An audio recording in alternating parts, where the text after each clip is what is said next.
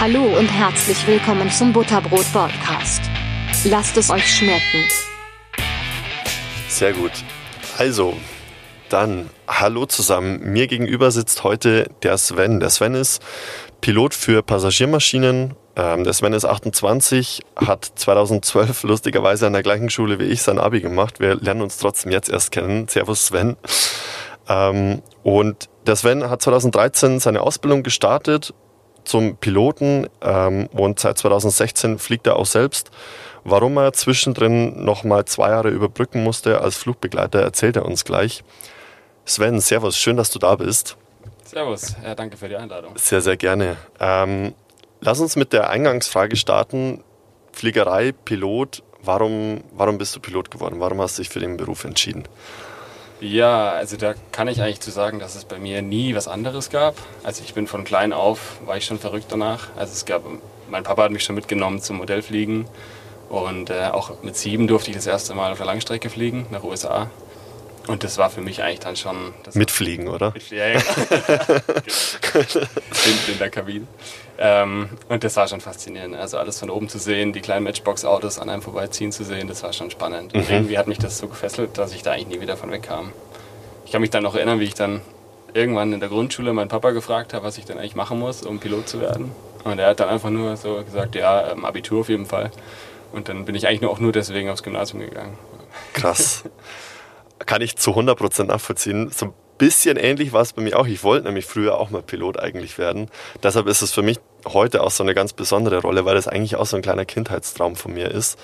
Ähm, für mich war nur irgendwann dann so die, die große Frage, Pilot, insbesondere Passagierflugzeugpilot, ich habe mir dann gedacht, oder ich habe es mir so ein bisschen vorgestellt, dann schiffst du ja am Ende des Tages einfach nur Leute durch die Gegend und bist ein Busfahrer der Lüfte sozusagen.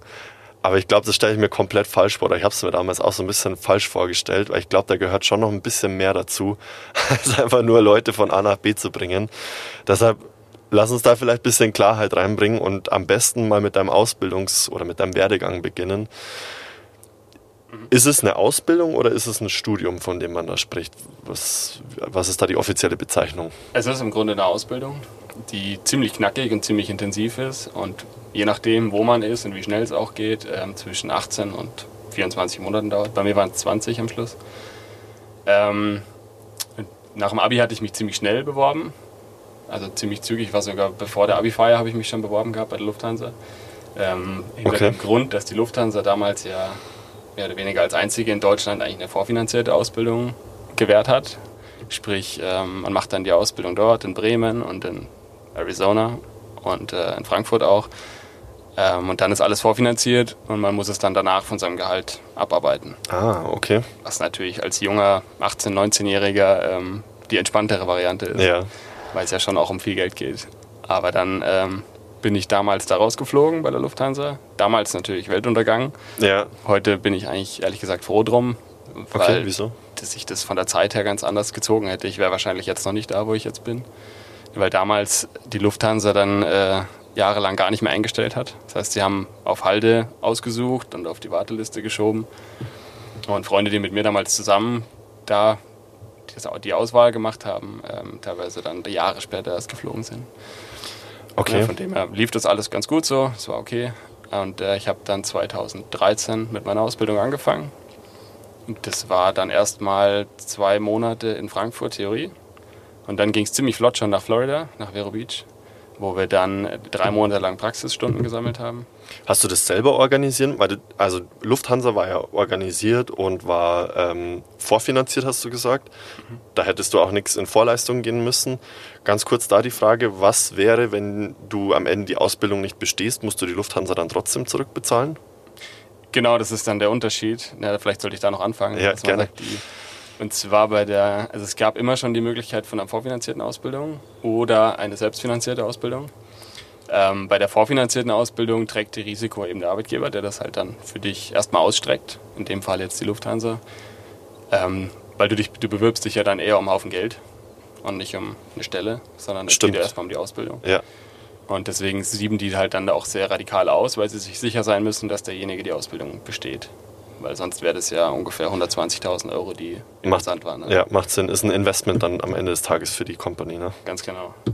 Und das heißt, es gibt dann noch die Möglichkeit, selber eine Ausbildung auf die Beine zu stellen. Das heißt, sich selber darum zu bemühen, bei einer Firma, die ähm, sich darauf spezialisiert hat, eben Piloten auszubilden.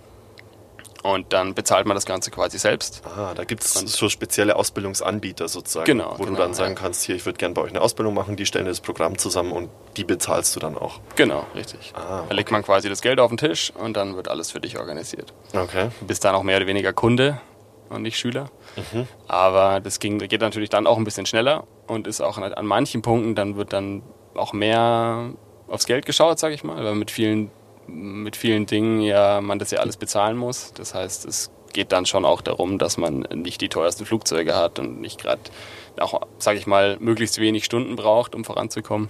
Mhm. Ähm, die Motivation ist natürlich dann auch vielleicht ein bisschen höher noch. Das heißt, Leute, die bei einer vorfinanzierten Ausbildung nicht ausgewählt wurden, viele machen das dann auch gar nicht mehr privat, weil sie sagen, nee, das Risiko gehe ich gar nicht erst ein, das ganze Geld zu bezahlen, um dann am Ende ähm, dazustehen mit einem Führerschein, mehr ist es ja eigentlich nicht, wenn man ja. ehrlich ist, und dann keinen Job mehr zu bekommen. Also die Option besteht, also nur weil du irgendwie genau. dann den Führerschein in Anführungszeichen dann hast, heißt das nicht, dass du automatisch dann auch fliegen darfst. Genau, ja. Also das kommt dann darauf an, man kann sich dann, wenn man fertig ist, in, bei dem, in dem einen Fall nimmt dann ja dann die Airline normalerweise oder steckt ein zu irgendwelchen Tochterunternehmen. Ähm, und im anderen Fall muss man sich eben komplett selber dann drum bemühen. Also man wird dann von dieser Flugschule ausgeworfen und dann heißt es, so, und jetzt äh, bewirb dich mal. Ah, das heißt, du bewirbst dich ganz normal, sagen wir mal, genau. irgendeine Fluggesellschaft hat dann auch eine Stelle als Pilot ausgeschrieben und auf die kannst du dich dann ganz normal, ganz klassisches Bewerbungsverfahren bewerben. Ganz genau, ja. Okay. Wie sieht oder wie machen viele Leute das dann mit der Finanzierung? Weil ich auch gelesen habe, dass sich Leute einen Kredit nehmen dann extra dafür. Ähm, oder halt dann einfach Glück haben und das von den Eltern oder so mitfinanziert bekommen, weil nach dem Abi kann ich mir vorstellen, es ist relativ schwierig. Ähm, so viel selber aufzubringen, außer man hat irgendwie gut mit Krypto gehandelt. ähm, dann ist es auch nicht der richtige Job. Dann ist es vielleicht auch nicht der richtige Job, genau. Deshalb, also läuft sowas dann normalerweise über einen Kredit wahrscheinlich, oder? Genau, es gibt dann verschiedene Möglichkeiten. Also entweder man finanziert es komplett über den Kredit. Mhm. Auch da gibt es Banken, die sich darauf spezialisiert haben, weil das ja schon seit Jahren, äh, sage ich mal, häufig vorkommt, dass, dass junge Leute das machen wollen. Ähm, die haben natürlich dann relativ hohe Zinsen weil sie natürlich irgendwie sicher gehen müssen, dass sie ihr Geld auch wieder bekommen. Okay. Und meistens hat man mit 18 nicht gerade viele Sicherheiten. Ja. Außer man lässt seine Eltern bürgen dafür. Ähm, die Möglichkeit gibt es. Dann gibt es eben die Möglichkeit, das natürlich alles Cash zu bezahlen, wie du sagst, Klar. wenn jemand da gut mit Bitcoin unterwegs war. Ähm, es gibt natürlich auch noch die Ratenzahlung. Also da gibt es verschiedenste Finanzierungsmodelle. Ne? Mhm. Deswegen sage ich auch jemandem, der das heute noch machen will, auf jeden Fall macht ihr darüber, seid ihr darüber im Klaren, wie viel Risiko das alles ist. Und Leute, die halt sich nicht sicher sind, ob sie es machen wollen, die sich eher sagen, ich weiß es eigentlich gar nicht so, ob es was für mich ist, würde ich sagen, dann, dann lieber diese andere Schiene von einer modularen Ausbildung fahren. Das heißt, modular heißt im Endeffekt nichts anderes, als dass man Teil, Stück für Stück diese Ausbildung zusammenbaut aus einzelnen Bausteinen. Das heißt, ich mache zuerst meine Privatpilotenlizenz. Die kostet, sage ich mal, in Deutschland 12.000 Euro ungefähr. Mhm. Und dann weiß ich schon mal, ob Fliegen überhaupt was für mich ist. Was, was, darfst du, was, darfst du, dann in dieser Privatpilotenausbildung fliegen? Da fliege ich dann danach viersitzige Maschinen zum Beispiel bis, äh, lass mich lügen, zwei Tonnen oder sieben Tonnen, je nach Lizenz.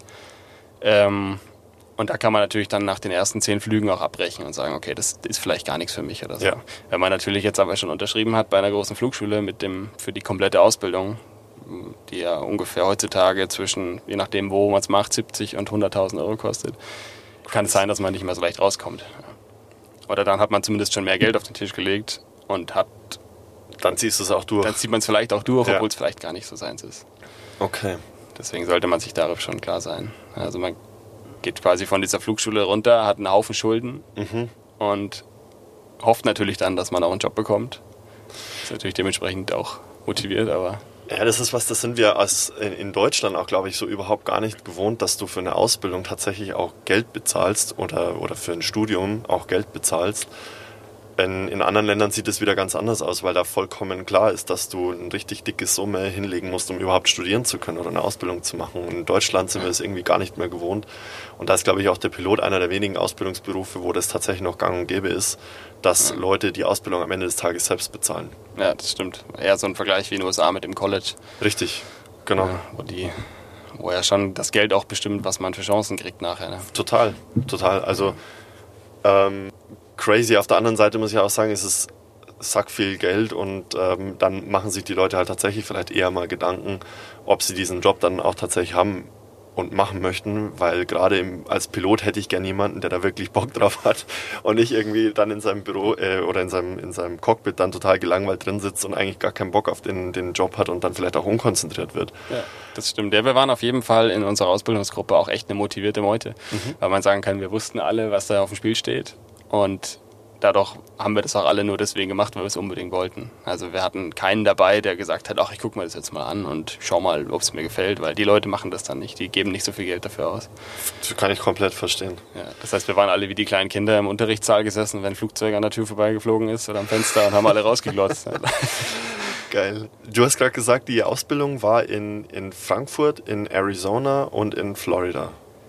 Ähm, bei der Lufthansa war sie in Frankfurt, Bremen und Arizona ah. damals. Das hat sich viel getan seitdem. Also da ist auch viel umbenannt worden an neue Firmen seitdem und alles Mögliche. Die letzten Jahre hat sich da viel verändert.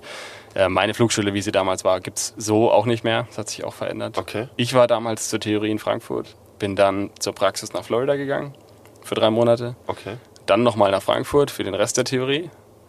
Und dann nach, nochmal nach Florida für den Rest der Praxis. Okay. Und dann sind wir nochmal nach Frankfurt und nach äh, Rostock gegangen, um in Rostock nochmal die letzten Stunden zu sammeln, weil man muss ein bisschen was in Deutschland machen, damit man eine deutsche Lizenz bekommt. Ähm, und danach war dann nochmal Simulatortraining in Frankfurt, auf einer 737 dann schon mal, war dann schon mal das erste Mal in einem großen Flugzeug, Cockpit gesessen, natürlich nur im Simulator, aber ja. das, und dann war man so gesagt fertig. Und dann hieß es auf die Lizenz warten. Okay. Wieso, wieso macht man den Teil davon dann in, in Florida? Ähm, Hintergrund ist der, ist auch heute noch so, dass Florida viel günstiger ist, was die Fliegerei angeht. Spritkosten alleine sind äh, deutlich günstiger. Und mhm. das heißt im Vergleich, ich glaube, bei uns hat damals eine Flugstunde, wenn ich mich jetzt nicht ganz täusche, 120, 130 Dollar gekostet. Und in Deutschland hat allein die Flugstunde schon fast 200 Euro gekostet. Hui, und dann okay. kommen ja noch Spritkosten pro, äh, Blödsinn, dann kommen noch ähm, Fluglehrerkosten pro Stunde dazu die sich ja auch läppern. Also da kommt ja. dann schon immer was, auf, was zusammen. Okay, und auch der Fluglehrer und so weiter, also oder in Summe ist es dann auf jeden Fall in Florida günstiger genau. als in Deutschland. Musst aber trotzdem eine bestimmte Anzahl an Stunden einfach in Deutschland absolvieren, weil du sagst, du willst ja den deutschen Führerschein haben. Genau. Ähm, damit du auch in Deutschland, also darfst du dann auch nur in Deutschland fliegen oder darfst du auch Interkontinentalflüge dann machen?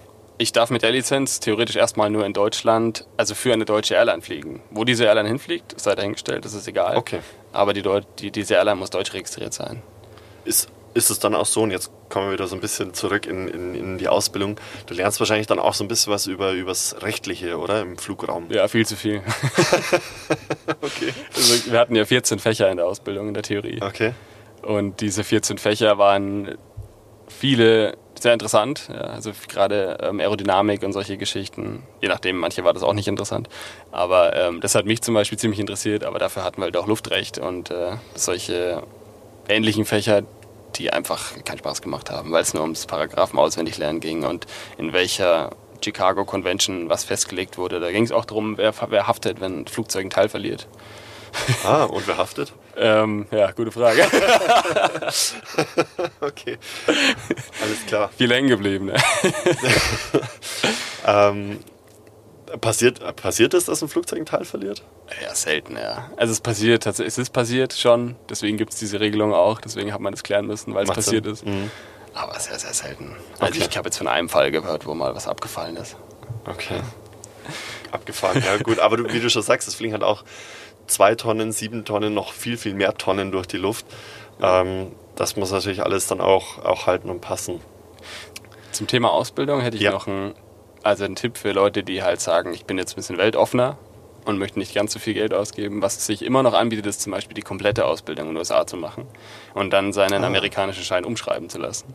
Das haben auch viele gemacht Macht auch, glaube ich, sehr Spaß, wenn man da so offen ist. Ich war es mit 18 ehrlich gesagt nicht, so offen zu sein und jetzt zu sagen, ich gehe jetzt zwei Jahre in die USA rüber. Verstehe ich. Man muss ja das Leben sich da auch bezahlen können. Aber in Summe ist das günstiger dann, weil die Ausbildung doch deutlich, deutlich günstiger ist im Endeffekt. Hast du deine Hausnummer? Weißt du das? Boah, es hat sich wahrscheinlich auch sehr viel getan, aber ja, es wird um die 50.000 Dollar. Also ich habe Summen von 30.000 bis alles Mögliche gehört. Crazy, das Wenn man halt sich, also, dann sprechen wir von der Hälfte. Ja, genau. Es gibt ja heutzutage auch die Option, vieles selbst zu machen im Selbststudium. Oder dann halt tatsächlich einfach nur Stunden zu sammeln. Das heißt, wir haben zum Beispiel jede einzelne Flugstunde im Fluglehrer gemacht. Das ist gar nicht nötig unbedingt. Aber es gibt verschiedene Abstufungen. Wir hatten zum Beispiel eine, ähm, wie hieß es? CPL, Integrated CPL-Ausbildung. Das heißt, dadurch, dass die dann so integriert, also alles in sich integriert hat und die Flugschule das Komplettpaket für uns macht, brauchen wir auch weniger Stunden am Ende. Ähm, als wenn ich es komplett selber mache, brauche ich zwar mehr Stunden, aber dafür kann ich sie auch, also dann ist es eben nicht integriert, sondern eben so modular, was ich vorhin meinte, so bausteinmäßig, packe ich mir alles zusammen, was ich alles brauche. Das wird dann im Endeffekt günstiger, ist halt aber auch ein bisschen mehr Arbeit. Man muss sich um viel mehr kümmern und man kann eben dafür aber viel auch alleine machen oder ähm, im Selbststudium zum Beispiel. Okay könnte ich dann auch rein theoretisch hergehen und so sagen, ich mache jetzt erstmal diesen Privatflugschein, den wir für 12.000 Euro vorhin gesprochen haben, und dann haue ich da einfach mal ein paar Flugstunden runter. Und das wird genau. dann angerechnet. Also genau. so kann ich das dann machen. Genau, zum Beispiel, ja. Okay. Haben viele, also da habe ich viele schöne Geschichten gehört, dass Leute dann in Florida sich halt zum Hour Building, wie sich das dann nennt, zum Stundensammeln, ähm, durch ganz Florida oder die ganze USA geflogen sind, teilweise zu zweit und einfach nur Stunden gesammelt haben. Ja. Und dann echt coole Sachen erlebt haben, auf die Bahamas geflogen sind, auf Key West, was weiß ich alles. Geil, also ein Roadtrip durch die Luft. Genau. Geil. Okay. Ja, wenn, wenn man das damit dann auch noch gleich verbinden kann, ist das eigentlich eine schöne Sache, oder? Definitiv, ja. Also für wen das eine Option ist, dann kann man sich das auf jeden Fall überlegen, das mhm. auf die Weise zu machen. Cool. Fliegen in den USA macht tatsächlich auch einfach deutlich mehr Spaß, weil alles viel freier ist. Also es gibt keine Landegebühren, die es bei uns gibt an jedem Flugplatz. Es gibt keine, also außer an den großen, wie Miami International kann ich jetzt nicht einfach landen, aber an den nicht so großen kann man überall einfach Landungen machen und einfach abstellen. Das kostet alles gar nichts. Das ist alles staatliche Sache da drüben. Und bei uns kostet jede einzelne Landung Geld. Also das bezahlt dann auch die USA bezahlen genau. das dann oder der Staat, ja. der Bundesstaat. Ja, weil in Amerika gehört es, wie bei uns in Deutschland, die Autobahn ist in Amerika einfach Staatssache, das Fliegen. Ah, es ist drüben wahrscheinlich auch aufgrund der Entfernungen ganz oder viel normaler, dass ja. Leute auch mal von A nach B fliegen. Ja, es ist viel normaler, dass Leute da auch ihr eigenes Flugzeug haben. Genau, einfach, das meine ich. Genau. Mhm. Weil der Sprit halt auch bezahlbarer ist als bei uns. Ja, das ändert sich ja gerade so ein bisschen. Ja, es wird auch da teurer, tatsächlich. Ja. Aber es ist immer noch deutlich günstiger. ja, ja, total. Wird auf jeden Fall auch noch ein spannendes Thema. Gucken wir uns auch gleich noch an, was, welche Einflussfaktoren oder äußeren Einflussfaktoren jetzt so auf deinen Beruf momentan auch einprasseln. Ähm, lass uns aber noch mal kurz bei der, bei der Ausbildung bleiben. Ähm, wir haben jetzt über, über Kosten gesprochen, wir haben auch schon zu Teilen über die Inhalte gesprochen. Ähm, das heißt, es gibt einen Praxisteil, es gibt einen Theorieteil. Für den Theorieteil bist du in der Regel in Deutschland. Für den äh, Praxisteil macht es Sinn, ins Ausland zu gehen, am besten nach USA, weil da wahrscheinlich infrastrukturtechnisch alles passt und auch ähm, leichter überschrieben werden kann und, und, und anerkannt wird und so weiter und so fort. Wie lange dauert das Ganze denn dann am Ende des Tages? Bei uns hat es 20 Monate gedauert, alles in mhm. allem, bis wir fertig waren und 86.000 Euro gekostet. Mit Wohnkosten und allem drum und dran. Ähm, denke, das ist auch ein guter Durchschnitt. Also es geht manchmal vielleicht einen Tick schneller noch, aber manchmal dauert es auch zwei, drei Monate länger. Ja, man muss auch dazu sagen, eine Ausbildung in 20 Monaten ist schon echt okay. Es ist schon okay, es war aber auch wirklich Vollzeit. Also wir haben ja Montag bis Samstag teilweise Unterricht gehabt, mhm. wirklich morgens bis abends in der Flugschule und dann ging es danach ja noch ums, ums Lernen und ums äh, Fragen klicken im Endeffekt auch. Ne? Das heißt, ja. wir haben ja einen Pool gehabt, von damals waren es 15.000 Fragen für die Prüfung. Ui. Und äh, damit haben wir halt auch alle gelernt, weil wir wussten, das ist die Grundlage und äh, da haben wir uns orientiert. Okay, aber ist dann vielleicht auch so ein, schon so ein erster guter Stresstest, kann ich mir vorstellen. Schon auch, ja, doch, definitiv. Also die, diese 20 Monate durchzuziehen, ist schon so die erste Bewährungsprobe. Ja. Also es braucht auch viel Disziplin, und ja, ich, Zeit, die man opfert. Also ich stelle mir vor, dass es wichtig ist für den Job, halt, so wie du sagst, diszipliniert zu sein, ähm, auch wirklich unter, unter Belastung wirklich klar denken zu können und, und da dann wirklich Ergebnisse liefern zu können. Weil in der Luft geht es ja dann am Ende des Tages wirklich darum, also wenn es hart auf hart kommt, musst du die Leute sicher auf den Boden bekommen. Ähm, und deshalb macht es schon Sinn, da jemanden zu haben, der, der, der stressresistent ist und, und in 20 Monaten dann da auch so ein, so ein Ding runterrocken kann.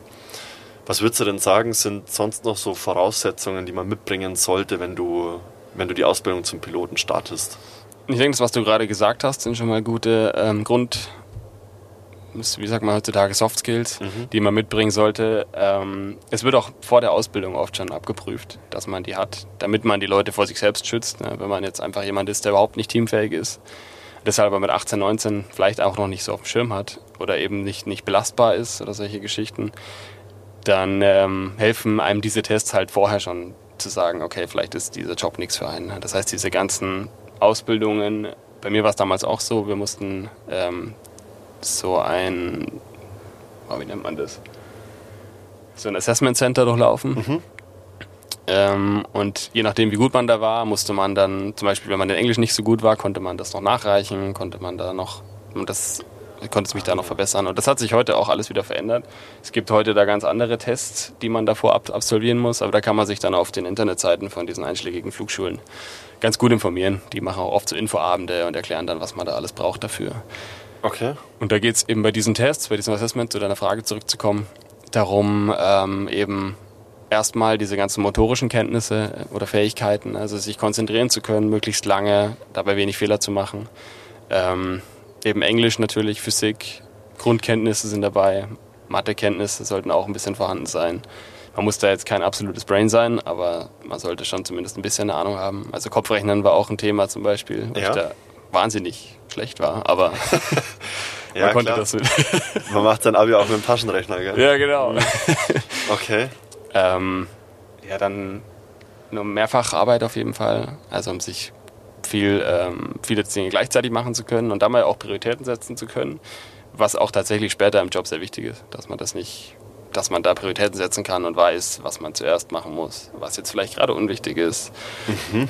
Nein, solche Dinge, die werden abgeprüft.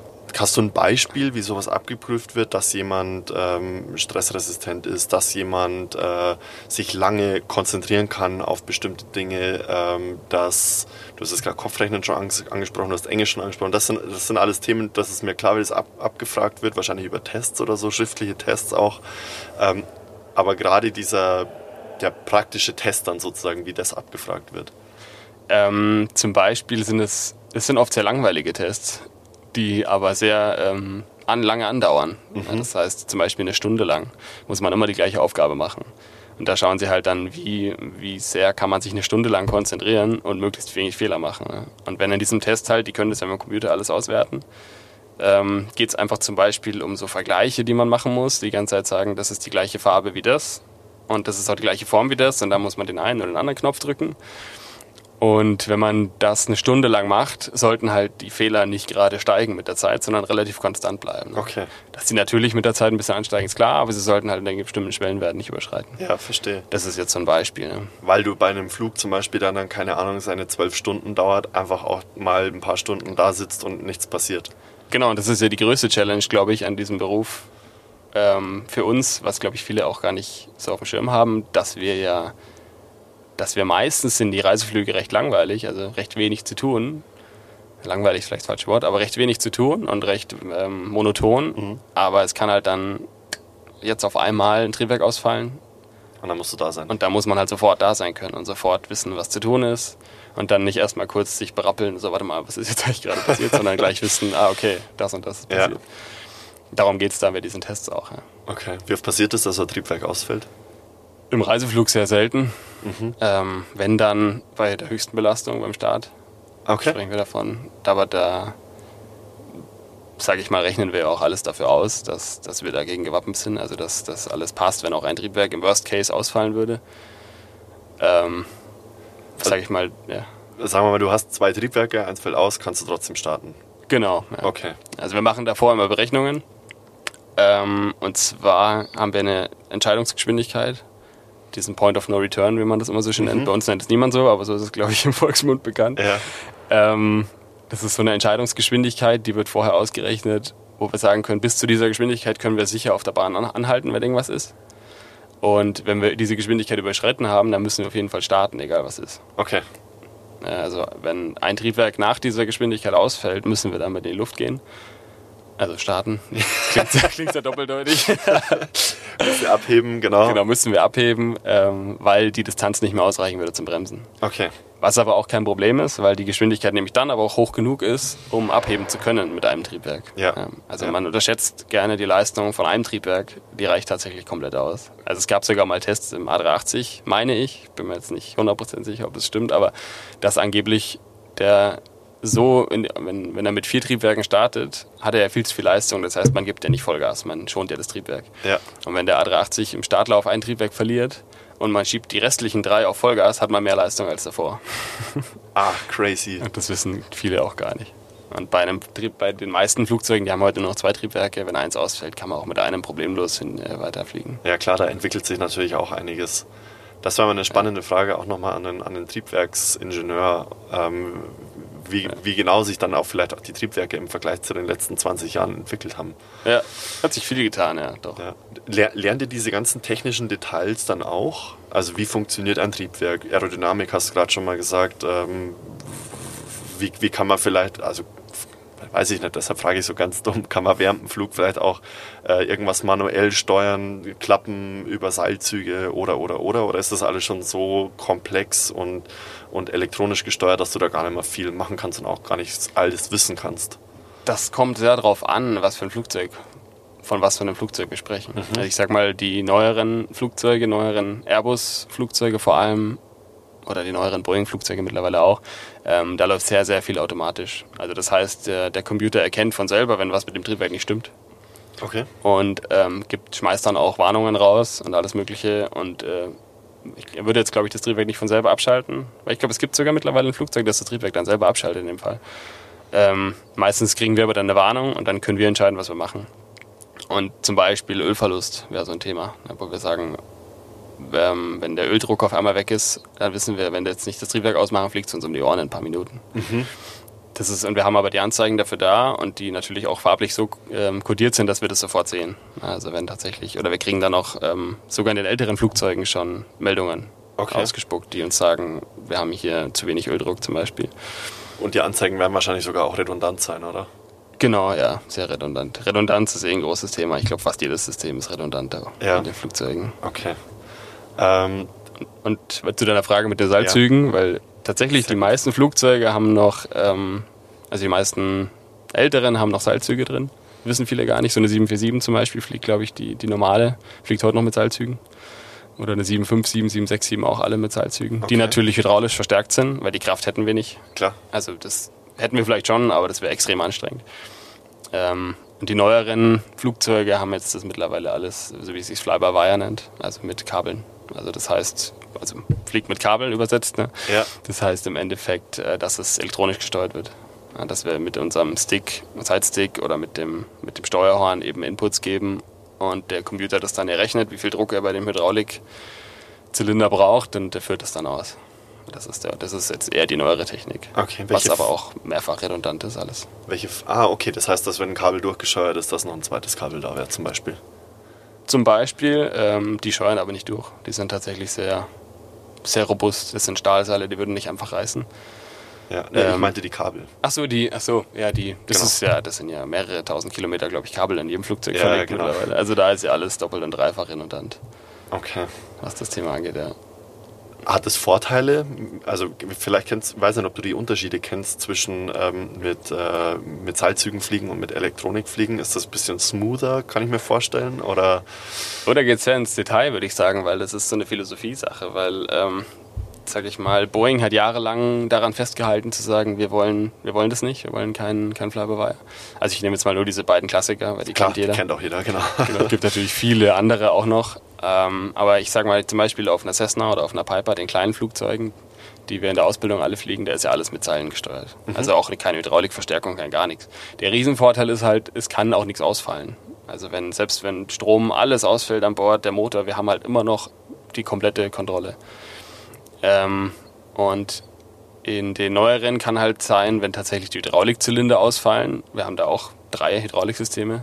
Das heißt, selbst wenn zwei Systeme ausfallen, haben wir immer noch mit einem die komplette, ähm, also nicht ganz die komplette ähm, Stärke, aber wir haben immer noch die komplette Kontrolle über das Flugzeug. Ja, Und ähm, man hat dann lange kritisiert bei den neueren Flugzeugen, die das nicht mehr haben, die halt keine Stahlseile mehr haben, ähm, die halt jetzt nur noch über einen Computer quasi die Hydraulikzylinder bedienen, hat man lange kritisiert, ja, wenn der Computer ausfällt und Blödsinn macht, dann äh, kann man das Flugzeug nicht mehr kontrollieren.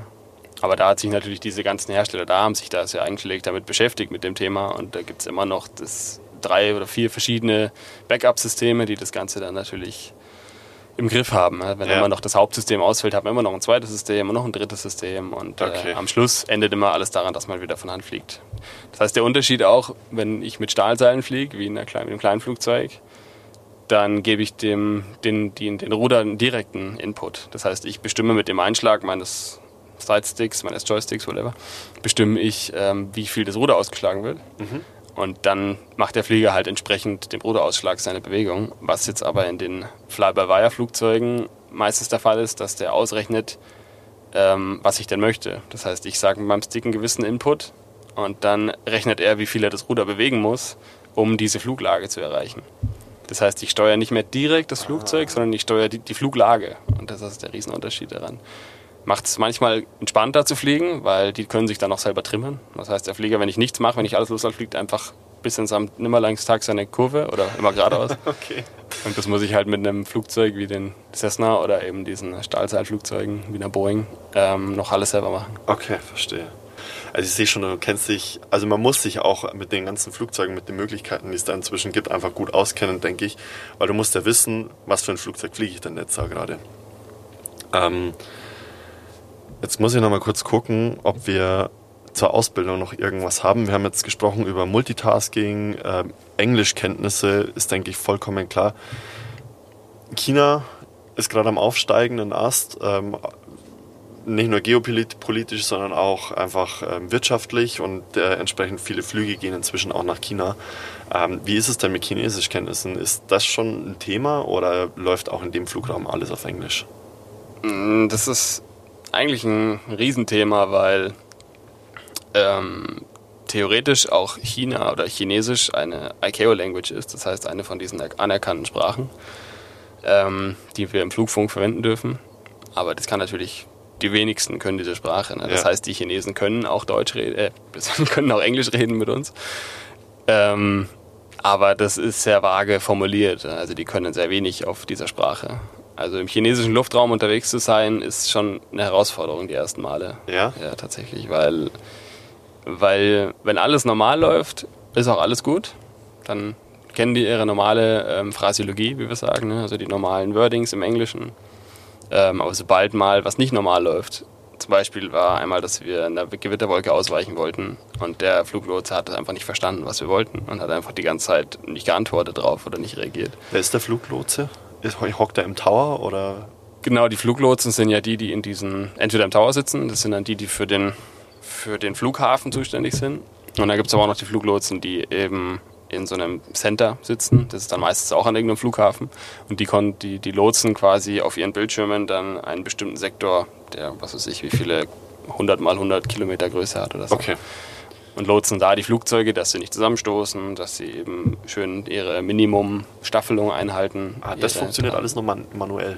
Das funktioniert, ja genau, es funktioniert immer noch mit einem Fluglotsen, der okay. da arbeitet. Ja. Crazy. Also mit immer zwei Fluglotsen sind die zusammenarbeiten, ja. Aber auch da wieder Redundanz. Ja, tatsächlich, ja. Und okay. da geht es auch viel um Koordination und mittlerweile will man ja möglichst abkürzen können, also dass man nicht mehr große Umwege fliegen muss ja. und dass jeder seine optimale Flughöhe fliegen kann und so. Mhm.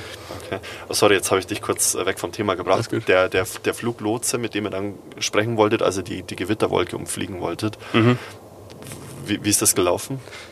Der hat einfach gar nicht reagiert, also dann Standby gesagt. Das heißt so viel wie, warte kurz, ah, okay. ich melde mich. Ähm, kam aber nichts mehr. Und als wir nochmal gefragt haben, wie das denn bei und wie das denn bei und irgendwann ist diese Wolke vor dir und wir fliegen da nicht rein. Das heißt, wir haben sie einfach selber umflogen. Und das ist halt eigentlich blöd für den, für den Fluglotsen, weil der dann gar nicht weiß, was wir machen.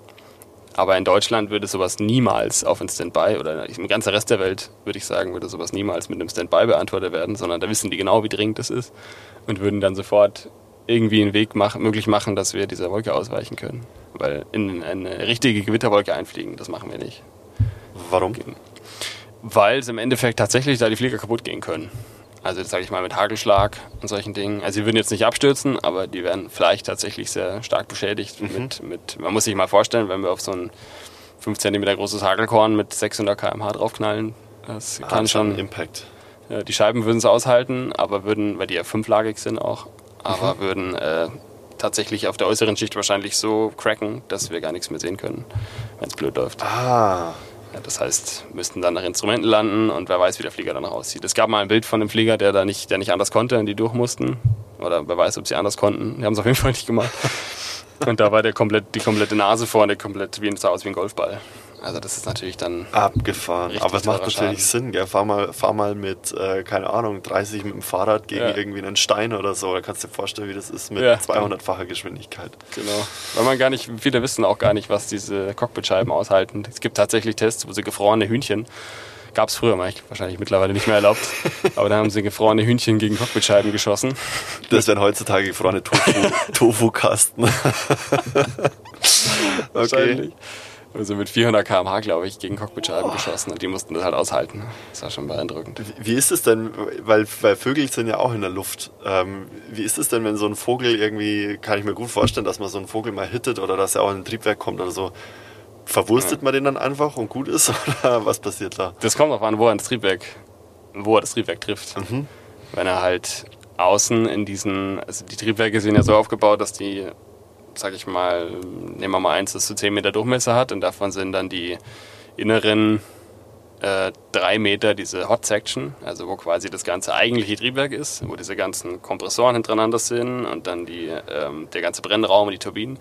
Wenn er da reinfliegt, hat er recht wenig Überlebenschancen. Da wird er einfach gegrillt oder je nachdem, wie er dann da drin landet, kann er auch das Triebwerk beschädigen. Ja. Ähm, auch, kommt auf die Größe drauf an. Aber zum Beispiel durch diese äußeren Schaufeln, also das sind dann die übrigen, ähm, der, der äußere Durchmesser, äh, wie sagt man da, der äußere, der äußere Teil, ja. wenn man von vorne reinguckt, kann man da oft auch durchsehen. Ja.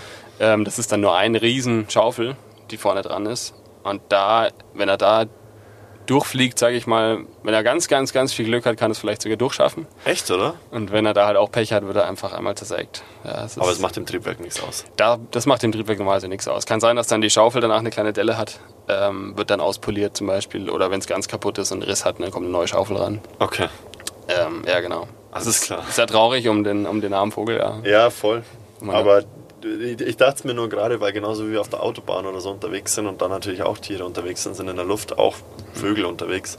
Und ich dachte mir schon, es gibt so nicht, dass man, dass, dass, dass die Vögel oder dass die da keinen Impact haben, aber scheinbar ist das ganze Material so robust, dass da eigentlich nichts passieren kann. Und wahrscheinlich schleichen sich die Vögel auch relativ zügig, wenn da so ein großes Flugzeug kommt, oder? Ja, schon. Ja. Es gibt halt oft auch Vogelschwärme, die an Flughäfen, die lieben das halt auch auf Flughäfen unterwegs zu sein. Ich weiß auch nicht, was die da haben, aber irgendwie mögen die das da ganz Bei gern. den großen Vögeln. Ja. genau, das sind ihre okay. Geschwister oder so. Und die, es gibt dann schon Möglichkeiten mit Schreckschusspistolen oder so. An den großen Flughäfen sind dann oft tatsächlich Jäger unterwegs, die die ja. halt dann verscheuchen. Krass. Auch Falken habe ich auch mal gehört. Genau, genau. Dass manche richtig, ja. Falken unterwegs sind. Stimmt, ja. Gibt auch so richtige Falkner, die dann da ihre Falken losschicken, gezielt und die halt zu vertreiben. Mhm. Genau, ja. Aber die Großen können natürlich schon auch ein, Flug, ein Triebwerk mal dazu bringen, dass es ausfällt, ja. Okay. Wenn es halt blöd drin landet. Nehmen wir den Hudson River Fall ne, zum Beispiel. Das waren ja Kraniche, glaube ich. Das Oder Gänse. Ich weiß es auch nicht mehr. Ich glaube, Gänse waren es. Ja. Und die halt schon groß sind und die haben halt das Riesenpech gehabt und sind einfach in den Schwarm reingekommen und dann hat beide Triebwerke zerfetzt. Crazy. Was ja eigentlich nie passiert. Aber das war schon eine Meisterleistung, die er da hingelegt hat, oder? Weil auf Wasser landen soweit ich weiß, ist auf Wasserlanden schwieriger als eine Notlandung an, an Land durchzuführen. Ja, das Problem ist, wir können das nicht wirklich üben. Also es gibt zwar ein Verfahren dafür, ja.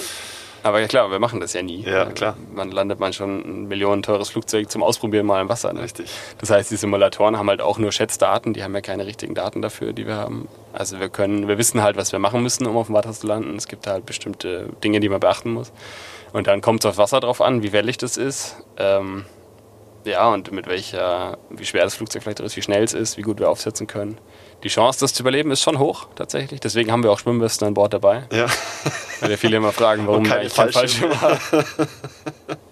ja, aber die Chance, bei minus 50 Grad aus dem Flugzeug zu springen ja, ist jetzt auch nicht grad und dann ungeschult mit dem Fallschirm irgendwo im Atlantik zu landen, ist, glaube ich, geringer, das ja. zu überleben, als äh, nach einem Ditching, wie wir das nennen, also nach einer Notwasserung, das Flugzeug auf der Schwimmweste zu verlassen. Ja, beim Hudson River Landung haben, haben wir alle überlebt. Und er hat das gut gemacht auf jeden Fall. Das ist aber ja auch das, was wir tatsächlich lernen in der Ausbildung. Ne? Ja. Und das ist ein Paradebeispiel von Belastbarkeit, von Mehrfacharbeit, von Prioritätensetzung, ähm, wie er das alles gehandhabt hat in kürzester Zeit. Und ja. auch seine Ausbildung als Segelflieger in jungen Jahren oder war er auch beim Bund und alles. Ah. Ähm, also bei, bei der Navy in den USA und ist da ja auch Jets geflogen. Das heißt, er hat von der Pike auf fliegen gelernt und ähm, dann kann man das tatsächlich gut einschätzen. Ja. Also man sieht dann, kann man sofort sehen, ich schaffe das oder ich schaffe das nicht. Ja. Also wir schätzen das. Ja, ich glaube, er hat es damals schätzen. auch sogar besser eingeschätzt, als der Tower ihm eigentlich vorgeschrieben hat. Und in diesen Verhandlungen kam dann raus, dass er recht hatte und wenn er es gemacht hätte, wie der Tower ihm eigentlich durchgegeben hatte, dann wäre er irgendwo gecrashed. Also er hat es gar nicht bis zum Flughafen geschafft eigentlich. Ja, der Tower hat es ihm vorgeschlagen, genau. Und es, es war tatsächlich, im Nachhinein haben sie ja gesagt, haben sie sich am Simulator nachgestellt. Ja. Und dann festgestellt, erst alle, die es im Simulator machen konnten, hätten es ja geschafft, nach LaGuardia zurückzukommen, wo sie gestartet sind. Ja. Haben aber halt vergessen, dass man immer noch Mensch ist und dass man ja immer noch kurz braucht, um zu realisieren, was eigentlich gerade abgeht. Und die im Simulator hatten ja alle klare Vorgaben. Die ja. wussten, okay, Triebwerksausfall, wir drehen sofort um und landen dann hätten sie es geschafft. Aber man, ich glaube, sie haben, ich weiß nicht mehr wie viel Sekunden, ich glaube 30 Sekunden, bin mir nicht mehr sicher, haben sie ihn dann gegeben, den Simulatorpiloten, und dann gesagt, okay, jetzt habt ihr erstmal 30 Sekunden, um mal, die nehmt ihr euch jetzt kurz Zeit, um mal kurz drüber nachzudenken, was gerade ist. Und dann hat es keiner mehr geschafft. Ja. Und das war ja das, was, was der, der Sallenberger ja auch ähm, was ja auch seine Argumentation war, ne? nach dem Motto, ihr seid nicht da drin gesessen und das ist eine ganz andere Situation, wenn du da wirklich bist und dann wirklich schnell entscheiden musst, was passiert. Ja, krass, 30 Sekunden, oder ein paar Sekunden auf jeden Fall. Ja. Crazy. Ähm, zurück zum Job. geiler, geiler Exkurs, zurück zum Job. Ähm, wie, wie verhält sich das denn bei dir momentan? Also du fliegst ja jetzt schon ein paar, paar Jahre. Ähm, wie, wie verhält sich das bei dir mit äh, Arbeitszeiten? Bei mir, ähm, sage ich mal, also meinst du jetzt die Arbeitszeiten an sich von der täglichen Arbeitszeit? Oder Zum einen tägliche mhm. Arbeitszeiten. Ähm, ich, ich, ich konkretisiere es nochmal genau. Also es sind mehrere Fragen, die jetzt bei mir auftauchen. Der normale Arbeitgeber darf ja zehn Stunden am Stück arbeiten, normalerweise. Mhm. Und ich kann mir gut vorstellen, wenn ein Flug länger dauert, dann darf das auch länger sein, hoffentlich. ähm, Du befindest dich aber dann auch wieder natürlich teilweise im Ausland, weil kein Flug in Deutschland über 10 Stunden dauert. Und du fliegst natürlich auch nicht nur von Montag bis Freitag, sondern du fliegst da sicherlich auch mal am Wochenende und du hast sicherlich auch deine Ruhezeiten einzuhalten. Also das sind jetzt viele Fragen auf einmal. Ähm, aber wie, wie verhält sich das momentan bei dir? Also wie viele Tage fliegst du im Monat? Ähm, wie viele Stunden am Stück fliegst du dann auch maximal? Und ähm, kannst du das selber vielleicht auch irgendwie dann planen, wann dein Wochenende ist. Okay, also der, grundsätzlich haben wir vor ein paar Jahren gab es eine ganz neue Regelung von der EASA, die ähm, neue Ruhezeiten und Dienstzeiten, maximale Dienstzeiten eingeführt haben. Und danach hat sich es ehrlich gesagt schon verbessert. Davor war alles tatsächlich ähm, Sodom und Gomorra, man konnte fliegen bis zum Umfallen. Und ja. da gab es Umläufe, die, also das Thema waren dann tatsächlich gar nicht die Langstrecken, sondern die Kurzstrecken, aber es sind ja dann vier Flüge am Stück gewesen. Das heißt, die konnten ähm, vier Flüge hintereinander fliegen, immer wieder zurück zur Homebase zwischendurch und hatten dann Tage, die 15 Stunden einfach lang waren. Holy. Und das, also viele Kollegen erzählen noch von diesen Zeiten, wo, wo ich mir denke, wow, ich bin froh, dass es nicht mehr so ist. Ja. Ja. Ähm, und mittlerweile haben wir zum Beispiel im Normalfall eine maximale Dienstzeit von 13 Stunden. Ähm, das heißt, wenn ich morgens losfliege und fliege jetzt auf die Kanaren und zurück, ne, so ein klassisches Beispiel, habe ich ja ungefähr auch diese zehn Stunden Flugzeit insgesamt, vielleicht neuneinhalb, plus anderthalb Stunden vorher und nochmal eine halbe Stunde danach und eine Stunde dazwischen. Also haben wir da ungefähr nochmal drei Stunden dazu. Also bin ich eh bei zwölfeinhalb, komme ich ungefähr mal diese maximale Grenze ran. Also heißt, du musst auch eine Stunde vorher dann da sein, bevor der Flug losgeht? Genau, das zählt dann auch zur Flugdienstzeit, okay. ja. Und das ähm, wird, kann, kann man mit bestimmten Faktoren verkürzen und mit bestimmten Faktoren verlängern, diese Zeiten. Zum Beispiel, ähm, wenn wir morgens zwischen, ich hatte es mir sogar rausgesucht, wenn wir morgens einchecken um fünf oder sowas, dann ähm, brauchen wir bei vier, wenn wir vier Flüge machen, dürfen wir zum Beispiel noch zehn Stunden arbeiten. Das heißt, dann geht das oft gar nicht. Also wir können jetzt morgens um fünf gar nicht ähm, gar keine ganz langen vier Flüge hintereinander fliegen, weil dann kommen wir über diese Zeit drüber. Okay. Man kann das da mit bestimmten Dingen zweimal in der Woche verlängern und so. Das ist, das ist ziemlich kompliziert, was es da mittlerweile alles gibt. Wenn wir zum Beispiel auch einen dritten Cockpit haben oder eine dritte, dann ähm, kann man es auch nochmal um so und so viele Stunden verlängern. Man kommt dann teilweise bis zu einer maximalen Möglichkeitszeit von 18 Stunden. Okay. Gibt es Flüge, die so lange dauern? Äh, ich habe noch nie so lange geflogen. Ja. Ich glaube, mein Rekord waren mal 13 Stunden 40 Flugzeit. Okay. Ähm, aber es gab zum Beispiel Verbindungen mal von London nach Perth, meine ich. Ich glaube, die haben 18 Stunden gedauert. Okay, da man, dann braucht man dann schon zwei Crews, aber sonst geht es gar nicht mehr. Okay. Hat die auch noch Vor- und Nachbearbeitungszeit, dann, je nachdem. Und 18 Stunden ist schon, ist schon übel. Ach, schon happy, da bist du fast ein, also nahezu einen kompletten Tag rund um die Uhr im Flugzeug. Ja. Ja, ist schon das verrückt. Ich, eh so verrückt. ja, ich ich habe es, äh, wo, wo ich mich so ein bisschen vorbereitet habe, habe ich, hab ich gelesen, dass am Stück, also jetzt, auch jetzt gerade, ungefähr eine Million Personen in der Luft sind. Wahnsinn, gell? Weil so viele Flugzeuge gleichzeitig fliegen. Das heißt, wir haben eigentlich eine Großstadt in die Luft gebaut mit den ganzen Flugzeugen, die unterwegs sind. Stimmt, ja. Die, quasi ganz München ist jeden Tag in der Luft. In ja. der Luft, genau. Also permanent, verrückt, ja. dauernd in der Luft. Das ist schon echt abgefahren. Ja, es gab früher mal eine Statistik, dass alle drei Sekunden auf der Welt eine 737 abhebt. Alle das sind wahrscheinlich mittlerweile mehr, die ist schon uralt, die Statistik. Hundertprozentig, ja. Klar. Ähm, Arbeitszeiten, ähm, nochmal ganz kurz, also du, arbeitest deine 18 Stunden, kannst du trotzdem festlegen, wann du zu Hause sein möchtest? Sagen wir mal, deine Freundin hat Geburtstag und du willst mit ihr gerne Geburtstag feiern und sie hat keinen Bock, den bei dir im Cockpit zu verbringen oder im Flugzeug. Hätte sie wahrscheinlich. Nein, kannst, kannst du den, ähm, kannst du dann sagen, ich hätte gern dann und dann ähm, Wochenende sozusagen oder musst du dann Urlaub nehmen? Es kommt sehr darauf an, wo man arbeitet, ähm, was für eine Operation man fliegt, ob man Kurzstrecke fliegt, Langstrecke, ob ich äh, Privatjets fliege, ob ich ähm, Medical-Flüge mache, also Organtransporte, was es gibt ja alles Mögliche. Mhm. Das kommt sehr darauf an. Ähm, ich sag mal grundsätzlich würde ich sagen, bei den meisten Filmen ist es schon möglich, sich im Monat freie Tage zu wünschen. Ähm, Problem ist halt, wir haben kein normalerweise ja kein Wochenende. Das heißt, wir haben halt auch im Monat deswegen mindestens sieben Tage laut EASA, was wir frei haben müssen. Die meisten Airlines machen da ein paar Tage mehr. Ich habe meistens, sage ich mal, zwischen neun und zehn Tagen frei im Monat. Neun und zehn Tagen, okay. Dafür als Ausgleich dafür, dass ich ja kein fixes Wochenende habe. Ja. ja damit dementsprechend kann ich mir ähm, ein paar Tage davon wünschen, die ich gerne so hätte. Und ähm, ich kann mir zum Beispiel auch noch ein, zwei Flüge wünschen im Monat, die ich auch gerne so hätte. Ja. Ob das dann stattfindet oder nicht, ist dann das halt dahingestellt. Meistens klappt es ganz gut. Okay, das heißt, du kannst dir jetzt zum Beispiel wünschen, sagen wir mal, nehmen wir die Kanaren, sagen wir mal, du willst mit deiner Freundin Urlaub in den Kanaren machen und du fliegst diesen Flug dann noch dahin, dann machst du den Flug noch an die kan zu den Kanaren ähm, steigst dann da aus und fliegst in zwei Wochen wieder zurück. Genau, das wäre natürlich schön, wenn das ging, ja. das geht nicht, das geht nicht, oder du musst immer zurück zur Homebase. Genau, also Kanaan und, und Ägypten zum Beispiel sind so die, die längsten Flüge, die man eigentlich machen kann, wo man noch zurückkommt. Mhm. Oder ich sage auch mal Island und vielleicht noch ganz hoher Skandinavien. Das sind die Flüge, die man noch machen kann. Und ähm, alles, was drüber geht, als Beispiel Dubai ist gerade so ein Ziel, was man nicht hin und zurück schafft äh, muss man dann aussteigen vor Ort. Aber das bestimmt natürlich die Firma, wie lange man da bleibt. Also ich kann nicht sagen, ich bleibe zwei Wochen dort, sondern ähm, ich bleibe natürlich so lange da, bis die nächste Crew kommt und den nächsten Flieger bringt und den muss ich ja wieder heimfliegen. Ah, okay. Und diese Crew bleibt dann da, solange bis die am nächsten Tag oder wann auch immer dann der nächste Flieger kommt und da bleibt. Und so lange sind quasi unsere Aufenthalte. Also wenn wir ein Ziel zweimal die Woche fliegen, dann haben wir halt manchmal zwischen vier Tagen oder drei Tagen Aufenthalt vor Ort, je nachdem. Zählt das dann zu diesen neun bis zehn Tagen, die du dann im Monat frei hast, zählt das dann dazu? Normalerweise nicht. Es gibt den Umstand, dass wenn die Flüge ganz lang sind, gibt manchmal auch ganz äh, seltene Wochenstops, wo man tatsächlich eine Woche irgendwo bleibt. Da kann es sein, dass, dass dann da die freien Tage eingeplant werden, weil es sonst gar nicht ausgeht am Schluss. Okay. Ähm, für die Firma wäre natürlich generell ein eine Operation, wo man immer nur eine Nacht überall ist, am effizientesten. Klar. Aber man kann nicht jedes Ziel täglich anfliegen. Es gibt Ziele, die werden täglich angeflogen. Klar, die Klassiker. Ja, diese Inlandsflüge und so weiter halt wahrscheinlich. Genau, die sowieso, ja. ja. Aber da fliegen wir eh gleich wieder zurück. Deswegen ja. ist es gar kein Thema. Aber so diese klassischen Großstädte in den USA oder sowas, ähm, die werden alle täglich angeflogen.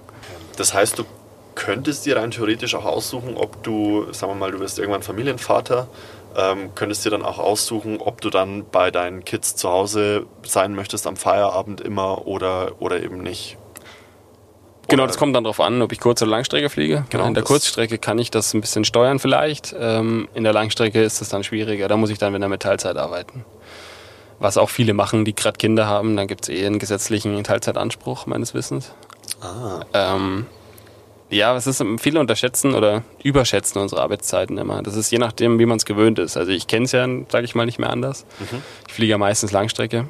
Und ähm, dann ist es ja so, dass wir zwar viele Tage am Stück weg sind, aber wir sind halt auch viele Tage am Stück zu Hause.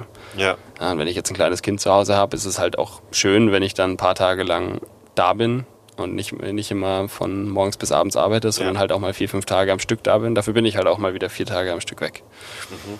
Ja, das ist immer so die Pro und Contra gleichzeitig, sage ich mal. Wie, wie ist es dann insgesamt mit deinem sozialen Umfeld, mit Freundeskreis und so weiter und so fort? Ist das ganz normal? Also kriegst du das irgendwie einigermaßen gebacken oder bist du so viel unterwegs, dass du sagst, irgendwie Freunde schwierig? ich habe keine Freunde. Nein. alle, alle oder abgestoßen. Ja, aber vielleicht begrenzt sich das ja dann auf, auf, ähm, auf Pilotenfreunde oder so, die man dann sowieso vielleicht regelmäßig trifft, Arbeitskollegen, ähm, weiß ich nicht. Es ist tatsächlich oft so, dass, dass dann gerade in der Pflegerei sich ähm, viele deiner Freunde immer innerhalb der Pflegerei befinden, weil man eben den Job kennt und weil alle das Gleiche machen und weil auch alle einfach das gewohnt sind, dass man halt sich mal monatelang nicht sieht. Ähm, aber natürlich habe ich auch Freunde, die normal, also normal von Montag bis Freitag arbeiten. Mhm.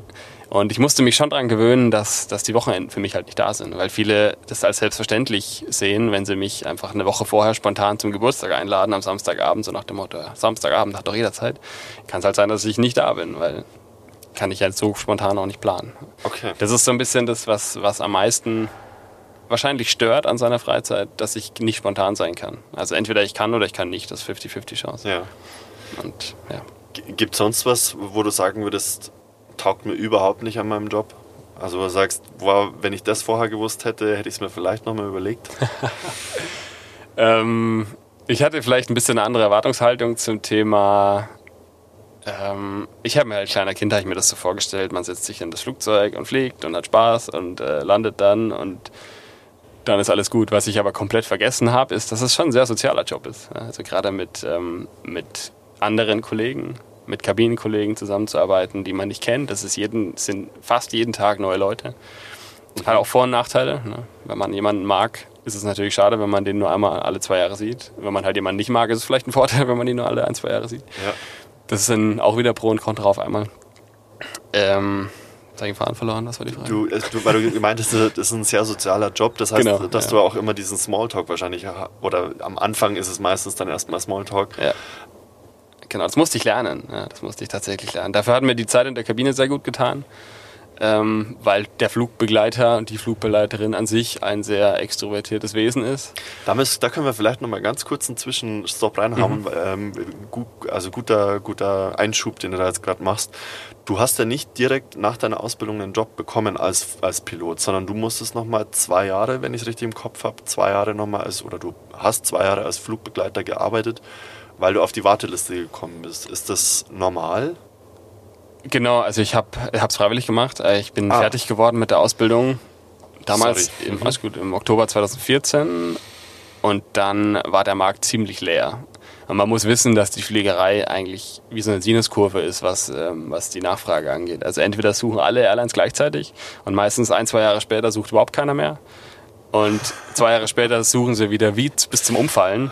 Das ist ein ganz verrückter Zyklus. Da blutet mir als Recruiter natürlich das Herz. Ja. Und dass man sowas das nicht gescheit plant. Okay. Das ist wirklich schrecklich. Ich weiß auch nicht, warum das so ein schlimmes, also das ist ja bei der Pflegerei schon immer so. Also wenn du Kollegen hörst, die 2001 im August fertig geworden sind, September 2001 wissen wir alle, was da war. Da ging dann erstmal gar nichts mehr vor Jahre lang. Oder Golfkrise oder Finanzkrise. Und es sind auch alle fünf Jahre irgendeine Krise, die dann wieder dazu führt, dass wir sagen, oh Gott, wir brauchen nie wieder Piloten.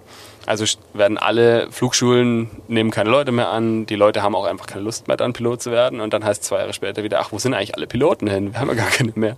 Wir haben ja gar keine fertig ausgebildeten Piloten. Wir bräuchten es aber unbedingt. Und dann ist also dermaßen ein, eine Nachfrage, dass dann wieder alle anfangen, Ausbildung zu machen. Dann sind die alle fertig und in zwei Jahren ist aber gar keine Nachfrage mehr da. Deswegen haben wir da so einen klassischen verschobenen Zyklus, dass wir immer Leute haben, wenn wir keine brauchen und andersrum.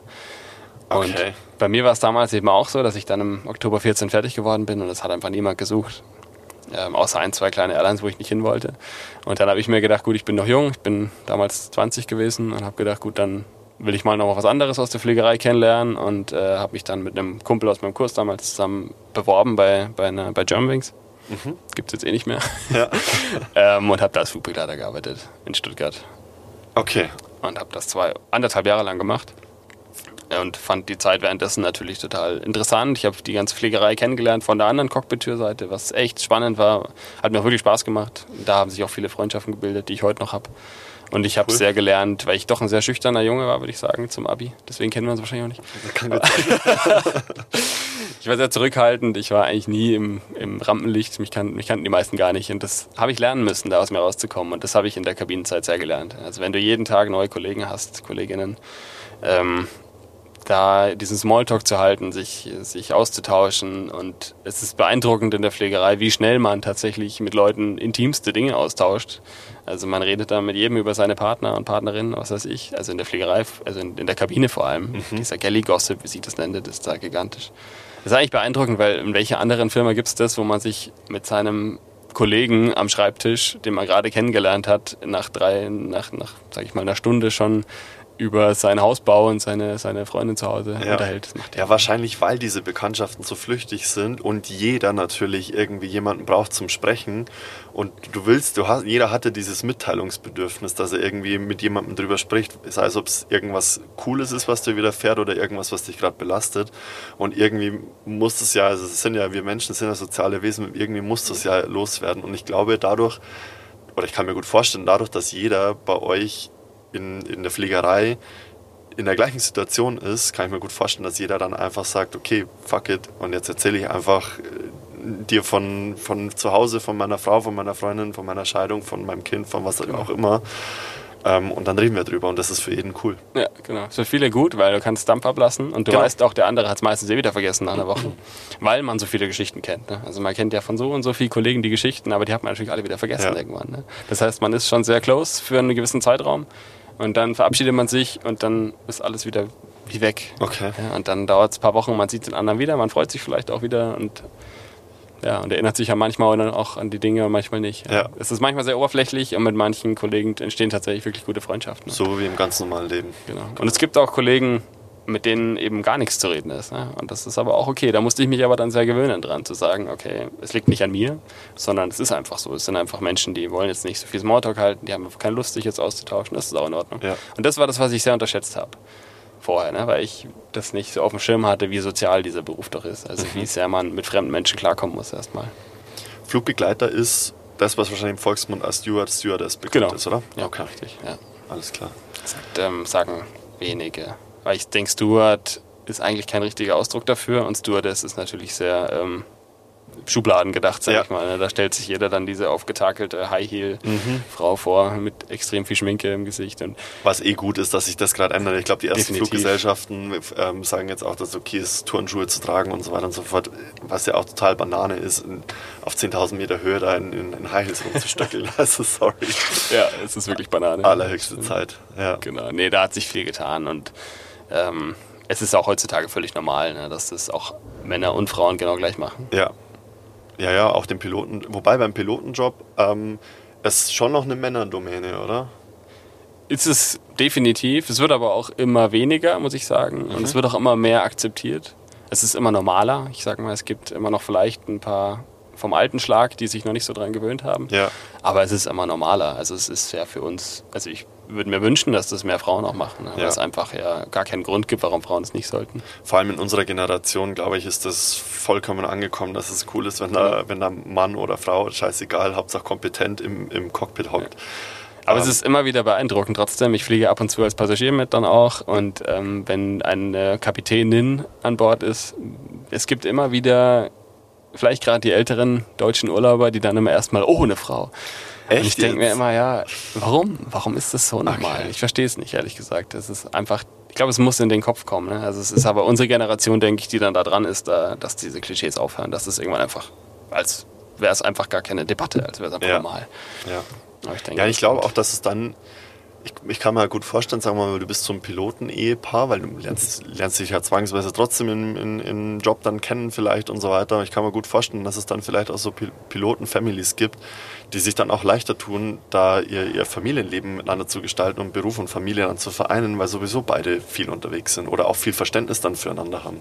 Das ist, glaube ich, der Hauptkern, ja, dass die Leute dann viel Verständnis für das Leben vom anderen haben und dass man, wenn man jetzt von einem drei Tage oder vier Tage Tour heimkommt, nach einem Nachtflug jetzt nicht gerade noch in, in, bester Stimmung ist, jetzt hier äh, auf das gemeinsame Kind groß aufzupassen. Mhm.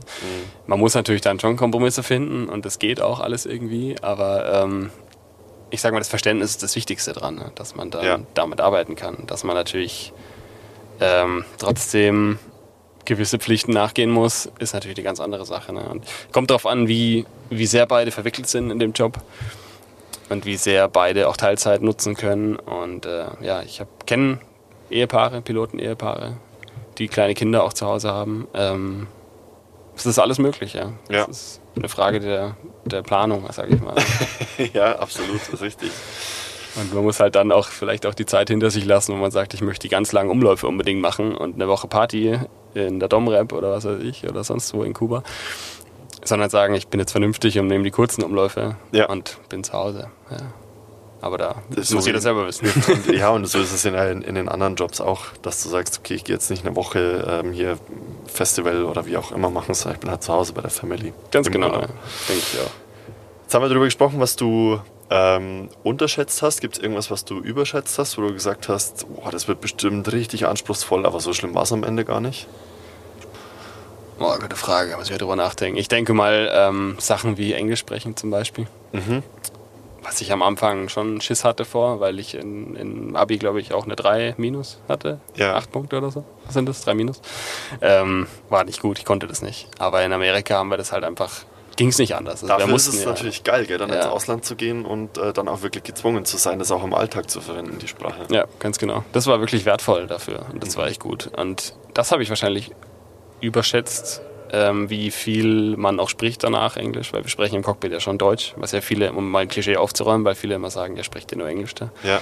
Nee, wir sprechen natürlich, wenn der Kollege Deutsch ist, was bei den vielen deutschen Filmen auch so ist, dann spricht man natürlich auch Deutsch. Wenn der Kollege Englisch spricht, spricht man natürlich dann auch Englisch mit ihm. Aber das ist mit der Zeit, denkt man da gar nicht mehr drüber nach. Okay. Und im Ausland ist sowieso nicht. Wenn du es dir jetzt nochmal in der Schule raussuchen könntest und Chinesisch angeboten werden würde, würdest du, weil wir das vorhin so ein bisschen abgebrochen haben, würdest du, oder welche, welche Sprachen würdest du zusätzlich noch lernen, was dir jetzt in deinem Alltag helfen würde? Ja, definitiv Spanisch. Ja. Definitiv, weil ich jetzt erst schätze, ähm, dass das damals in der Schule einfach mal kostenlos angeboten wurde. Ein Intensivkurs Spanisch über Jahre hinweg. Ja. Was würde, heute, was würde ich heute dafür tun? Kostenlosen Spanischkurs und auch die Zeit dafür zu haben. Ja. Also ich lerne so ein bisschen Spanisch nebenbei, weil mir einfach auffällt, dass dann das in so, so, so vielen Ländern, wo man auch gerne Urlaub macht, gesprochen wird. Und komplett Südamerika, ein ganzer Kontinent. Genau. Ne? Und wie viel schöner das einfach ist, wenn man mit den Leuten reden kann. Ne? Und nicht immer nur diese Bruchstücke, die können ja viele gar kein Englisch. Mhm. Und dann mit denen halt auf Englisch in Bruchstücken zu reden, dann verpasst man das Beste, finde ich. Man lernt die Kultur nicht so kennen und das würde ich definitiv anders machen jetzt, ja. Ja, und auch als, als Kapitän, du hast ja dann auch Passagiere mit an Bord, die daher hinfliegen, die dann auch Spanisch sprechen. Du machst ja auch deine Durchsagen immer noch persönlich, oder? Und die wirst du dann auf, am besten Fall machst du die auf Deutsch, auf Englisch und auf Spanisch. Oder? Genau, ja. Man passt es ans Ziel an. Ne? Ja. Kreuzfahrerflüge zum Beispiel, wo wir wissen, wir haben eine Deutsche dabei, brauche ich keine englische Ansage machen. Ähm, ja, natürlich wäre es schön, wenn man eine spanische Ansage machen kann, ja. Cool. Die Frage, man guckt sich ja dann immer gerne die Passagiere so an, die einsteigen. Man kriegt ja dann auch ein Gefühl für, okay, was für Sprachen sprechen die. Mhm. Und die Kollegen, die Spanisch können, machen dann schon ganz gerne auch eine spanische Ansage. Es ist viel wert, ja, wenn man das kann. Also du, du registrierst schon, wer steigt da ein und so und du sitzt, weil ich wenn ich irgendwo hinfliege, dann denke ich mir immer, okay, die zwei Jungs oder die zwei Mädels, die hocken da vorne jetzt im, im Cockpit, die richten sich ein, bereiten sich vor, machen vielleicht nochmal letzte Berechnungen, checken das Wetter nochmal und so weiter und dann geht's los. Es kommt darauf an, wie viel Zeit man hat, sage ich mal. Ne? Wir haben ja zum Beispiel diese verstärkten Flüge, was ich vorher meinte, was heißt, wir sind zu dritt ab und zu, gerade für die Langstrecken, die längeren Langstrecken. Und da ist oftmals vielleicht auch Zeit für den dritten Mann oder die dritte Frau, dass man sich rausstellt und ah, okay. die Gäste mit begrüßt oder verabschiedet. Aber das ist ganz abhängig von der Zeit. Also manchmal haben wir auch zu viel zu tun, zu viel Stress, äh, dass es gar nicht möglich ist. Mhm. Aber dann ist es auch okay. Also die meisten Kollegen, Kolleginnen aus der Kabine freuen sich, wenn wir vorbeikommen und mit Hallo sagen, weil doch, ich glaube, für die Passagiere ist es schon immer noch mal schön, wenn man einen von den Piloten sehen kann. Ich finde es mega spannend, total. Eben, und das, glaube ich, macht auch ein bisschen Vertrauen. Ja. Ich würde auch, super gern, so. ich würd auch super gern mal vorne ins Cockpit beim Fliegen. Das hat, war ja mhm. früher mal erlaubt, aber 2001, wir wissen es ja, ähm, oder war vorher vielleicht schon nicht mehr erlaubt. Also irgendwann ist es auf jeden Fall verboten worden, dann ist äh, der Vorhang mit einer Tür ersetzt worden. Ich würde schon mal gern vorne reingucken, äh, wie das dann aussieht. Ja. Also, du siehst ja immer nur an der Seite des, den, den Flügel, aber so siehst du ja vorne einfach ins Nichts sozusagen. Das ist, glaube ich, schon ganz spannend. Schon, ja. Also ich, ähm, ich muss auch sagen, ich hätte das auch gerne. Also ich kenne die Geschichten ja von den, von den älteren Kollegen, die erzählen vor der Zeit von 2000, als ja noch jeder vorne mal ins Cockpit schauen durfte und als viele Kollegen meinten, da hat eigentlich zu jeder Landung jemand vorne gesessen, als es noch ging, als es erlaubt war. Da war das völlig normal. Geil. Und klar, irgendwann ist es dann verboten worden. Ja. Das ist, ist es schade. Es ist tatsächlich sogar echt schwierig, ähm, die eigenen Angehörigen mit ins Cockpit zu nehmen. Also es ist mit bestimmten Auflagen möglich, mhm. aber es ist immer ein bisschen Aufwand, Bürokratie und hier und da und gern gesehen ist es auch immer noch nicht so richtig. Finde ich schade aber das so ist, das hat sich ein bisschen verändert in der ja. Zeit, ja.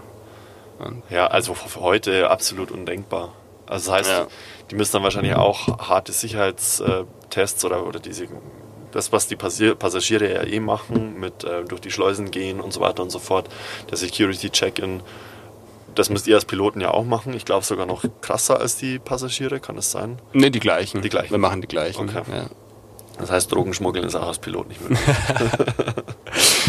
äh, Habe ich noch nie drüber nachgedacht, konkret, aber ich glaube, äh, nee, da müsste ich, wenn dann nach Venezuela oder so ziehen, dann glaube ich, habe ich da bessere Chancen, das zu machen. noch eine Nebeneinkunft zu bekommen.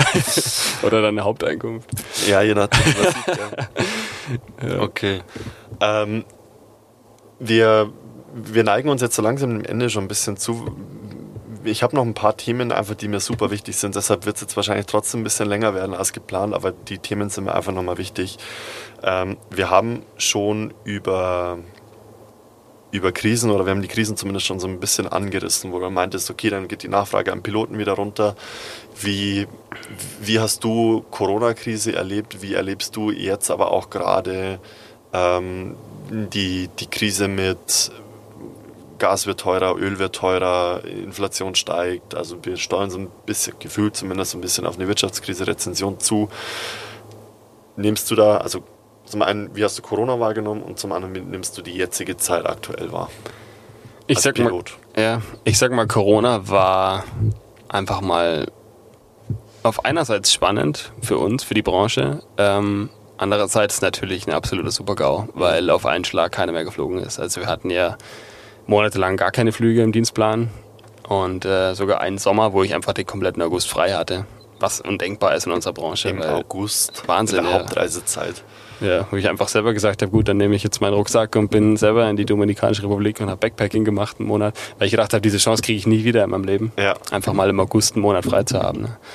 Und ähm, das war natürlich die, die gute Seite für uns, sage ich mal. Aber klar, die schlechte Seite, wir wussten alle nicht, wie es weitergeht. Ne? Jede einzelne Firma wusste nicht, ob sie es überlebt. Es sind wahnsinnig viele Airlines pleite gegangen dadurch. Ähm, weil einfach du nicht wusstest, wie lange es dauert. Ne? Wenn man wusste von vornherein, okay, drei Monate später ist alles wieder gut, hätte man einfach auch ein bisschen sagen können, okay, wir sparen uns das Geld irgendwie. Aber manche Firmen haben halt ja Personalkosten monatlich in Milliardenhöhe die immer noch zu decken sind, obwohl keine Einkünfte mehr kommen. Und das ist natürlich immens. Es ging ja über zwei Jahre hinweg teilweise. Ja. Also viele Airlines haben sich dann beholfen und haben dann Frachtflüge gemacht, ähm, weil ja viele wissen auch gar nicht, dass ähm, die meiste Fracht auf der Welt ja mit Passagierenflugzeugen mitkommt. Also die meiste Flugfra Luftfracht. Mhm. Ähm, und die sind natürlich alle weggefallen. Das heißt, die ganzen Fracht, äh, der Frachtpreis ist enorm in die Höhe geschossen. Und deswegen haben ganz viele Airlines ihre Sitze ausgebaut von Flugzeugen und sind einfach mit den Fliegern dann sonst wohin geflogen und haben Fracht durch die Gegend geflogen, weil es die einzige Einnahmequelle war. Crazy. Ja, aber die ganzen, ähm, was natürlich für uns sehr, sehr nervig war, waren dann die ganzen Auflagen. In jedem einzelnen Land mussten wir, ähm, mussten wir ewig lange Formulare ausfüllen, mussten wir teilweise vor jedem Flug zum Corona-Test anreisen, extra einen PCR-Test einen Tag vorher. Ähm, danach ein PCR-Test, weil wir dann nicht einreisen durften und alles Mögliche. Das war wirklich, hat keinen Spaß gemacht eine Zeit ja. lang, weil wir so wahnsinnige Auflagen hatten. Die ganze Zeit mit Maske rumgelaufen überall und ja, vor allem China war sehr extrem. Mhm. Sind immer noch sehr extrem. Ja, stimmt. Durften da, wir durften da nicht einreisen. Ihr durftet gar nicht Wir durften nicht einreisen, die haben keine Vis Visas mehr verteilt. Also ihr dürftet auch nicht im Cockpit sitzen bleiben oder so und dann sagen, macht mal voll und dann gehen wir wieder. genau, so. das war das Einzige, was wir da gemacht haben. Ja. Echt, oder? Was viele gemacht haben, die dann gesagt haben, gut, dann fliegen wir halt irgendwo anders hin, was nicht China ist, und machen halt in China nur kurz einen Stopp. Und äh, tanken machen den ganzen oder und machen den ganzen Hotelaufenthalt woanders. ja, war natürlich äh, verrückt. Okay. Und das ist heute leider noch nicht viel besser, weil man ist dann in den Echt, Hotels oder? in der Zimmerquarantäne eingesperrt. Und gerade viele, die nur Fracht fliegen, ähm, von Kollegen gehört, die teilweise dann auch nur noch in diesen Quarantänehotels rumsitzen, weil die hauptsächlich da in Hongkong unterwegs sind und sonst wo.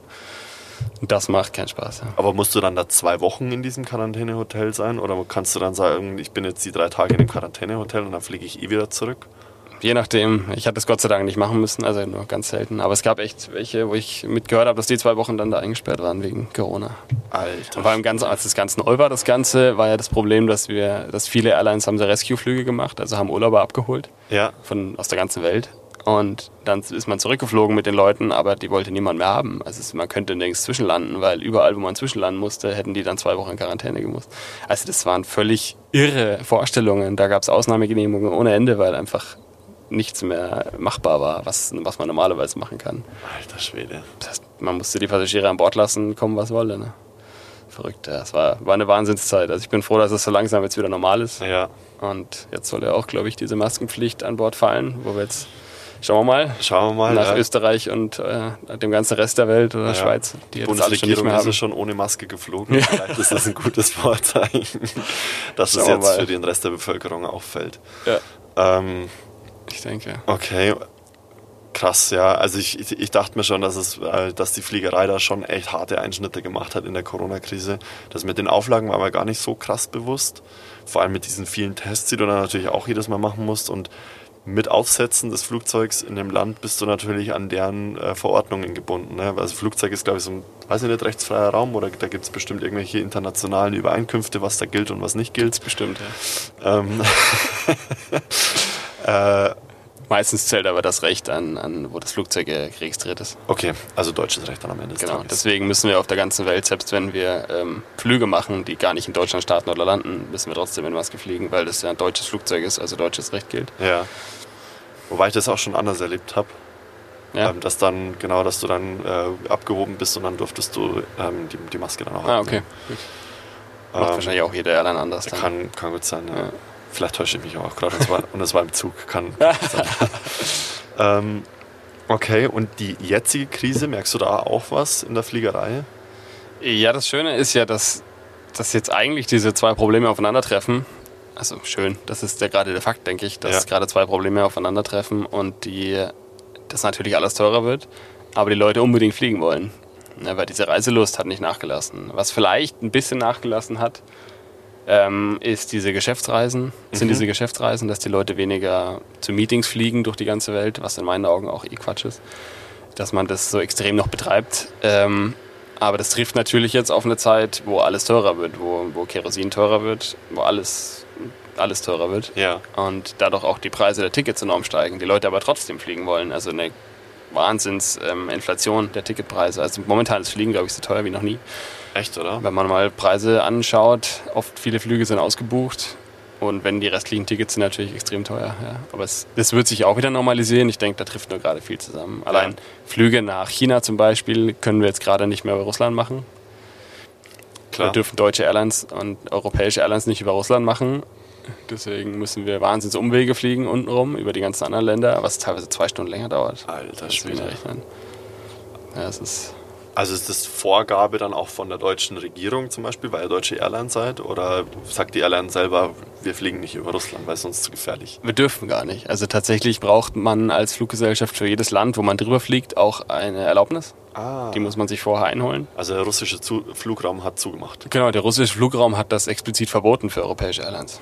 Das heißt, chinesische Airlines nicht, die dürfen wir drüber fliegen. Ja. Dementsprechend können die natürlich da oben langfliegen, wie sie wollen. Aber man muss sich halt vorstellen, dass es für deutsche Airlines jetzt ein Riesenumweg ist. Also für europäische Airlines generell, Okay. darüber zu fliegen. Ja. Japan, China, das ist alles jetzt zwei Stunden länger geworden. Krass. Gut zu wissen für die nächste Urlaubsplanung. Das stimmt. Okay. Ähm, Weil für Thailand und sowas soll es, glaube ich, keinen Impact haben. Da ist die Route eh da lang. Ja. Okay. Ja, also wenn es weiter nördlich geht, dann. Ein, ein wichtiges Thema habe ich noch und zwar, das, ähm, da bist du zwar noch weit davon entfernt, aber es ist natürlich trotzdem ähm, interessant zu wissen, wie das ist mit Abschluss des Berufslebens als Pilot sozusagen. Ähm, ich weiß, es gibt so bestimmte Strahlenverordnungen, die ja für jeden Beruf gelten, egal ob du im Atomkraftwerk arbeitest oder dann in deinem Fall als Pilot. Du bist ja da oben in so einer, in so einer Alubüchse unterwegs, die unter Druck gesetzt ist und irgendwie mit 600 km/h durch die Gegend schießt. Trotzdem kommt natürlich mehr Strahlung durch, als wenn du auf dem Boden stehen würdest. Das hat einen Einfluss aufs Renteneintrittsalter, soweit ich weiß. Wie, wie viel Strahlung bist du ausgesetzt? Wie gefährlich ist das? Und wie ist dann, ab wann kannst du in Rente gehen oder musst du in Rente gehen? Ähm, also wir sind ja erstmal sogar noch schneller. Meistens fast 800, 900 km. Ah, okay. Am Rande. Nee, ähm, wir haben, wir haben so eine, ich glaube, es gibt da Rechenmethoden, wie unsere Arbeitgeber das ausrechnen, wie viel Strahlendosis wir ausgesetzt sind. Das ist ja je nachdem, wo man langfliegt, auch unterschiedlich. Zum Beispiel über dem Pol ist die, äh, Nord- oder Südpol, ist die Strahlenbelastung viel höher mhm. als beim Äquator. Ähm, ich hatte mal nachgeguckt, ich bin bei 10 Millisievert, seit ich arbeite, das wird alles festgehalten. Also jetzt die letzte Zeit ich auch bei der, in der Kabine geflogen bin. Ja. Also sprich seit sieben Jahren bin ich jetzt ungefähr auf 10 Millisievert. Das heißt, ich habe es mal umgerechnet, das heißt, wie wenn ich in den letzten acht Jahren 50 Mal äh, die Lunge geröntgt hätte. 50 Mal die Lunge röntgen. Ja, okay. So zum Vergleich. Also wie gefährlich das alles ist, weiß man ja nicht. Also die Grenzwerte sind im Jahr bei für, für normale Berufe, bei uns ist es ein bisschen anderer Wert, glaube ich, aber für die normalen Berufe 20 Millisievert im Jahr. Das heißt, da bin ich ja, in acht Jahren hatte ich die Hälfte von diesem Wert. Von dem her ist die Frage, wie gefährlich es ist. Wir ja. wissen es nicht genau. Ne, man kann natürlich, man, man kann sagen, ab wann es tödlich ist und ab wann es wirklich richtig gefährlich ist. Aber was es natürlich im Endeffekt an, an Zellveränderungen hat, wissen wir nicht okay. so genau. Aber man geht davon aus, dass diese Werte schon tatsächlich gering genug sind, als dass man sich da ernsthaft Gedanken machen sollte, dass ja. das wirklich gefährlich ist. Was da, glaube ich, viel schlimmer wäre oder ist, ist die trockene Luft, die wir oben haben. Ja. Also wir weil haben du ja eine Klimaanlage fliegst. Genau, weil in dieser, in der Luft, in, in der Höhe, in der wir sind, haben wir ja minus 50 Grad ja. ungefähr, minus 40, je nachdem, wo man ist. Und ähm, das ist so kalt, dass die Luft gar keine Feuchtigkeit mehr halten kann. Das heißt, es hat da ungefähr 0% Luftfeuchtigkeit da oben. Das heißt, das, was wir in die Kabine reinbekommen, ist ähnlich trocken. Und selbst was, wir an, was die Passagiere ja ausdünsten und wir ja auch an Feuchtigkeit, wird natürlich so gut es geht ähm, zurückgehalten, einfach weil die Flugzeuge sonst rosten würden. Das heißt, wir haben in den, Flug, in den Flugzeugen meistens nicht mal ein Prozent an Luftfeuchtigkeit. Und das ist eigentlich, finde ich persönlich, eine größere Belastung, weil man wirklich merkt, wie die Haut trocknet und gerade auf Langstreckenflügen doch die Augen wehtun mit der Zeit und alles ein bisschen austrocknet. Ach krass, also das noch ein Punkt, schon. den du unterschätzt hast. Wahrscheinlich habe ich das noch viel mehr unterschätzt, das stimmt, ja. Das, das würde ich mir wünschen, dass es nicht so wäre. Okay. Und diese Nachtflüge in Kombination dazu, das ist schon sehr, sehr, sehr anstrengend für den ganzen Körper. Okay, ja, das kann ich mir vorstellen.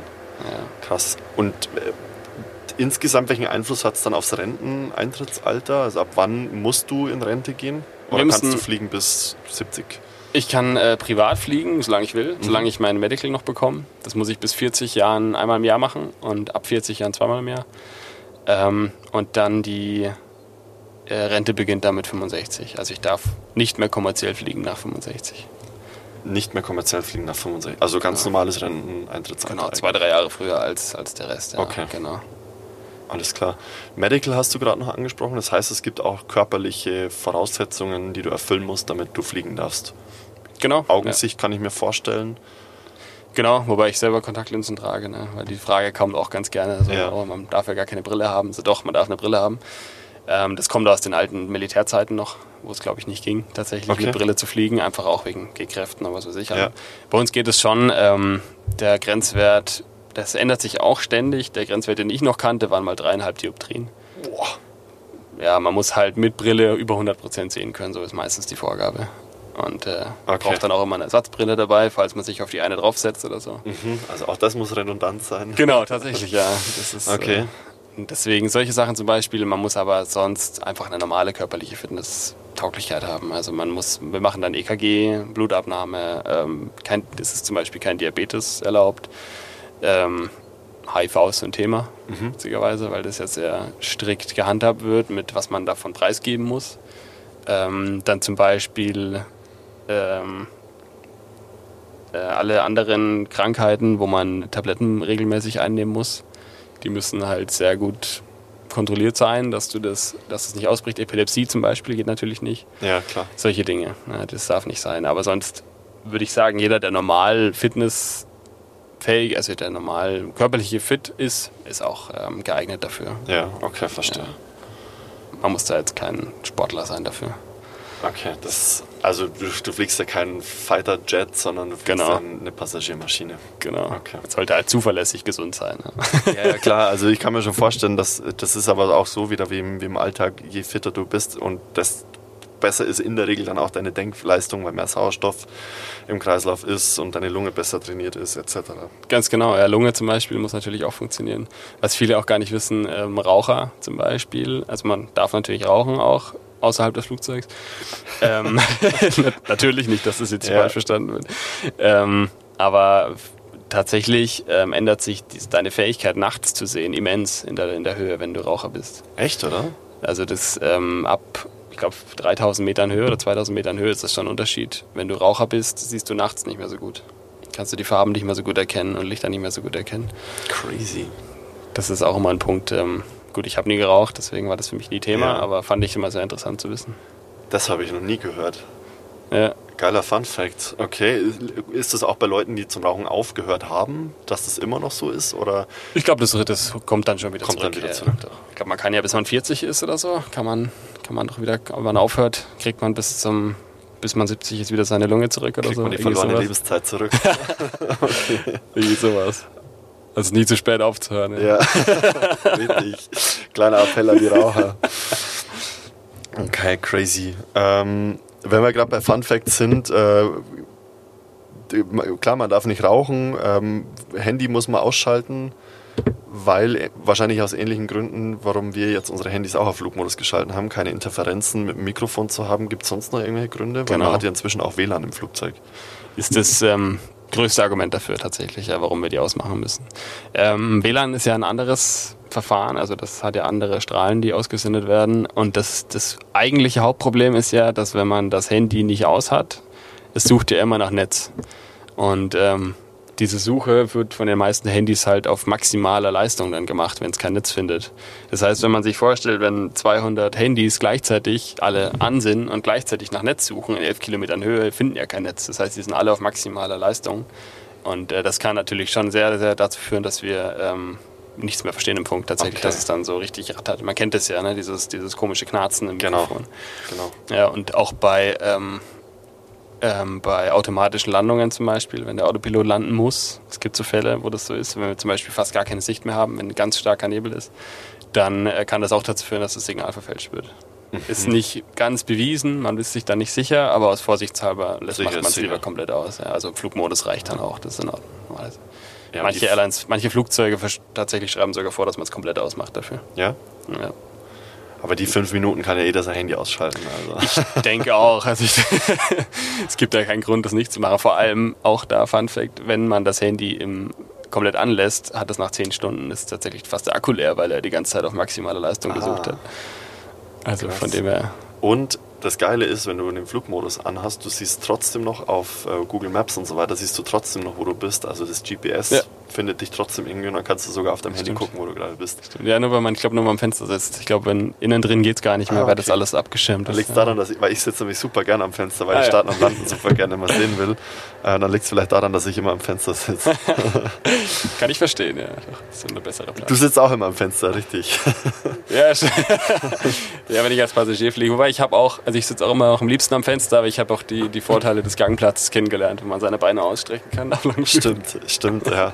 In der Mitte ist halt, finde ich, schrecklich. Aber Mit, ja, und da habe ich auch gelesen, für die Mitte gibt es eigentlich ähm, die, die ungesprochene Regel, dass der in der Mitte beide Armlehnen bekommt und der an der Seite. Doch, ja. das ist wirklich so. Stimmt, das mache ich aber auch immer so. Der Regel, der in der Mitte bekommt beide Armlehnen und der rechts kann wenigstens seine Füße ausstrecken. Also der im Gang sitzt, so stelle ich es mir gerade vor, kann seine Beine ausstrecken und hat eine Lehne und der am Fenster sitzt, kann sich so, zumindest so ein bisschen zur Seite neigen, ohne jemanden zu stören und hat eben auch noch eine Armlehne. So. Deshalb soll der in der Mitte bitte ja. beide Armlehnen bekommen. Sollte eigentlich so ein Agreement sein, ne? Genau, die, die Etikette.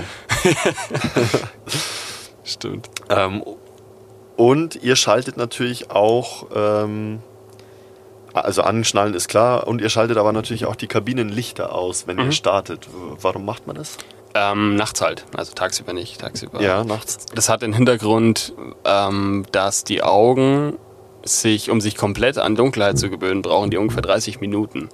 Das kann man ziemlich schnell ruinieren, wenn man jemanden, der nachts ähm, schläft, einfach eine Taschenlampe ins Gesicht hält, wissen wir alle, wie arg das blendet. Mhm. Wenn man das dann länger als ein paar Sekunden macht, dann ist diese komplette Gewöhnung dahin.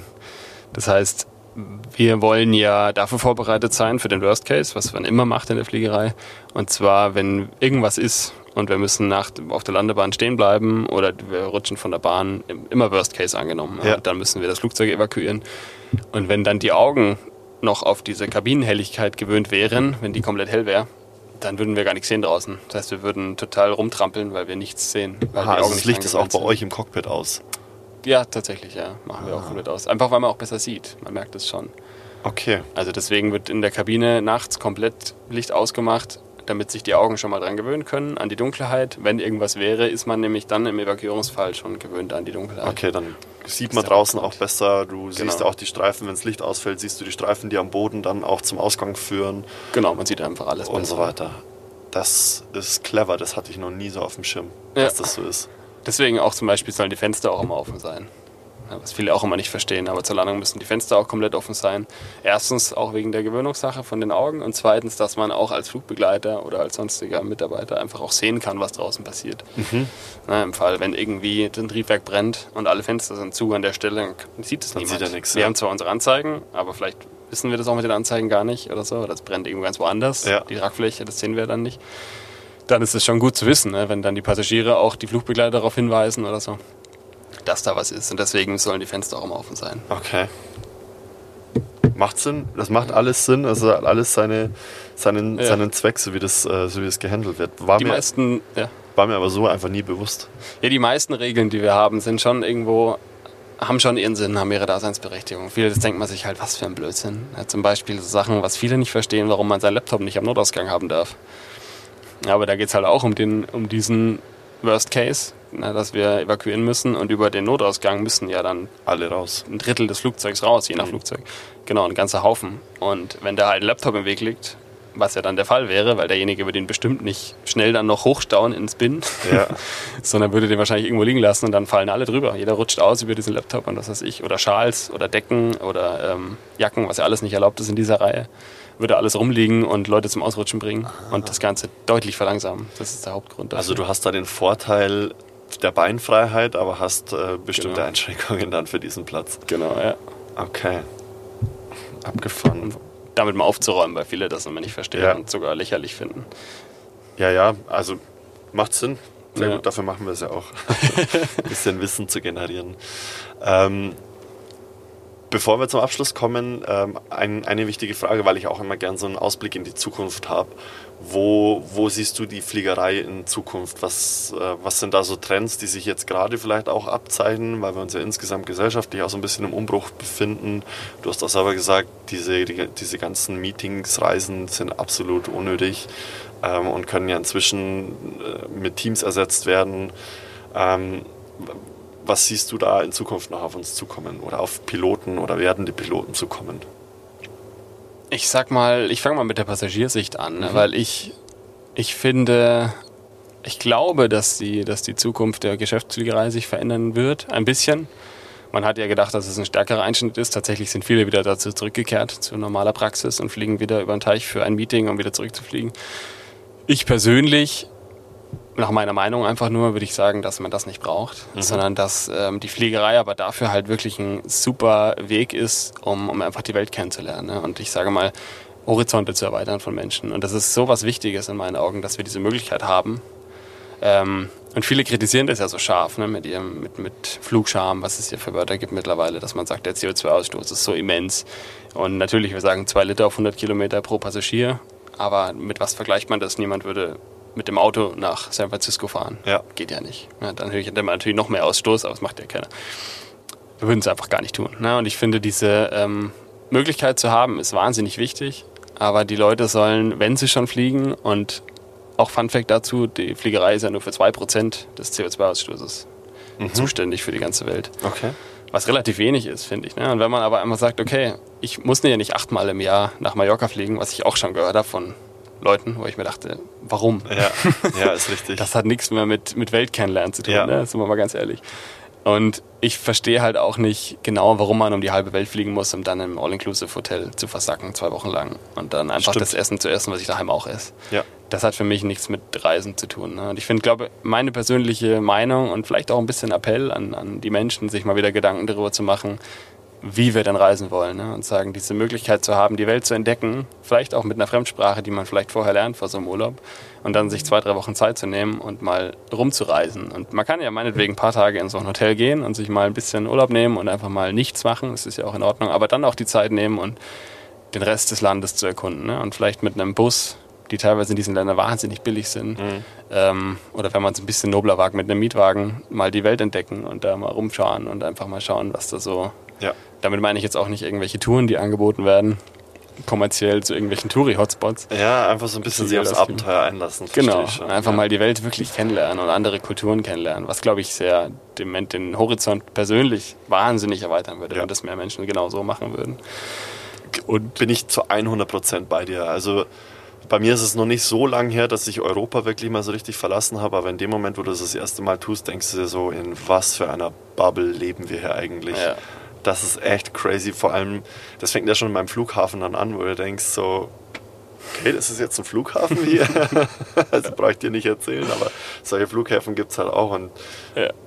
da bin ich absolut bei dir. Ähm, in Länder fliegen oder insgesamt, wenn ich irgendwo hinfliege, dann die Kultur kennenlernen. Und ich finde auch am besten dann, wenn ich Langstrecke fliege, dann auch so lange dort bleiben, dass es auch lohnt. Ja, genau, definitiv. Also so wie du sagst, diesen einen Tag dann, um nach San Francisco zu fliegen für ein Meeting und wieder zurück. Ja. Fragezeichen, ja. ja. Klar, es kann, kann Fälle geben, wo das wirklich meinetwegen in Ordnung ist, ja. aber ich finde, das sollte nicht die Regel sein. Aber glaubst du, es wird sich, äh, wird sich verändern in die Richtung oder glaubst du, es wird einigermaßen ähnlich bleiben? Oder was wird sich ja. insgesamt für, für, für euch auch als Piloten verändern in der Fliegerei? Genau, das war deine eigentliche Frage auch. Mhm. Ähm, ich denke, dass sich das schon verändern wird, einfach auch was unsere Arbeit an sich angeht. Ne? Ich meine, wir kommen aus einer Zeit vor, vor 30 Jahren, wo wir noch zu fünft im Cockpit waren, ne? wo es auch alles Mögliche gab an Navigatoren, an Funkern und was weiß ich, alle mal Techniker. Mhm. Das ist ja alles ausgestorben, es gibt es ja kaum noch, außer auf irgendwelchen alten russischen Flugzeugen noch. Aber sonst fliegen wir nur noch zu zweit oder halt verstärkt mit einem dritten Mann oder Frau im Cockpit wegen Dienstzeiten. Weil aber auch natürlich alles ein bisschen einfacher zu bedienen geworden ist. Wir haben bessere Automation mittlerweile ähm, und das, der Trend geht in die Richtung. Aber wir haben auch gesehen, jeder, der diese Netflix-Doku Downfall oder Absturz gesehen hat, Entschuldigung, zu was das führen kann. Also zu was zu viel Automation führen kann. Ja, habe ich tatsächlich noch nicht gesehen, aber dann ist, eine Doku-Empfehlung. Downfall. Ist interessant, ja, finde ich. Ähm, aber man sollte halt nicht vergessen dabei, dass das jetzt Gott sei Dank nicht mehr passieren kann. Mhm. Und dass es, glaube ich, schon um, auch ein Weckruf war an die ganze Branche. Weil wahrscheinlich, so, so schlimm es war, aber wahrscheinlich musste es dazu kommen, dass, ähm, weiß nicht, ob du davon gehört hast, also das sind zwei Flugzeuge abgestürzt, nagelneu, wegen demselben Problem, weil äh, ein, ein System eingebaut wurde, wovon die Piloten nichts wussten. Ah. Und die ähm, und dieses System war nicht redundant, sondern das war an einer Quelle angeschlossen. Und diese Quelle, wenn fehlerhaft war, dann war das Flugzeug quasi nicht mehr zu kontrollieren. Und das gab fast keine Möglichkeit. Und das war wirklich so die, der Punkt, den man erreicht hat in diesem Level Automation, wo man sagen muss, okay, es ist zu viel. Es ist zu viel Automatik. Wir müssen den Piloten wieder den Flieger zurückgeben. Krass. Und das musste wahrscheinlich irgendwann passieren, so traurig es war und so viele Leute dabei gestorben sind leider, ähm, weil der Trend in die Richtung ging, dass wir sagen, ja, wir brauchen keine Piloten mehr, sondern das kann ja da, das kann ja alles eh der Autopilot. Ne? Diese schöne Frage, die ich immer häufiger bekomme mittlerweile, ja, das macht auch eh alles der Autopilot. Ja, ja, das, also das wäre auch eine Frage von mir, weil gerade, also ich kann mir vorstellen, wir, was wir forschen an autonomen Fahren, wo noch viel mehr irgendwie ähm, Unerwartetes passieren kann. Und jetzt sagst du mir, dass, dass man es ähm, in der Fliegerei, wo ja eigentlich geradeaus fliegen kannst, wo alles ähm, mit Sensorik ausgestattet ist und eigentlich in der Luft Flugzeuge, vielleicht noch Hubschrauber und Vögel unterwegs sind. That's it. Ähm, und die Vögel sind jetzt nicht wirklich eine Gefahr, jedenfalls im Autopilot nicht eine größere Gefahr, als wenn es ein Mensch steuern würde. Und jetzt sagst du zu mir, ähm, Automation ist man jetzt auch da wieder vorsichtiger geworden. Crazy. Ja, das, der Hauptgrund, glaube ich, der Autopilot kennt halt keine Grauzone oder die Maschine und Roboter, die kennen keine Grauzonen. Das heißt, die kennen ja nur Ja oder Nein mhm. in dem Fall. Und in der Fliegerei, ich sag mal, wenn ein Tag, wo bestes Wetter ist und der Flieger fliegt jetzt nur von München nach Berlin und da ist alles wie immer und Flieger funktioniert einwandfrei, dann würde der das wahrscheinlich in ein paar Jahren auch alleine hinkriegen. Ja. Die Frage, die ich mir dann immer stelle, erstens, wer steigt ein?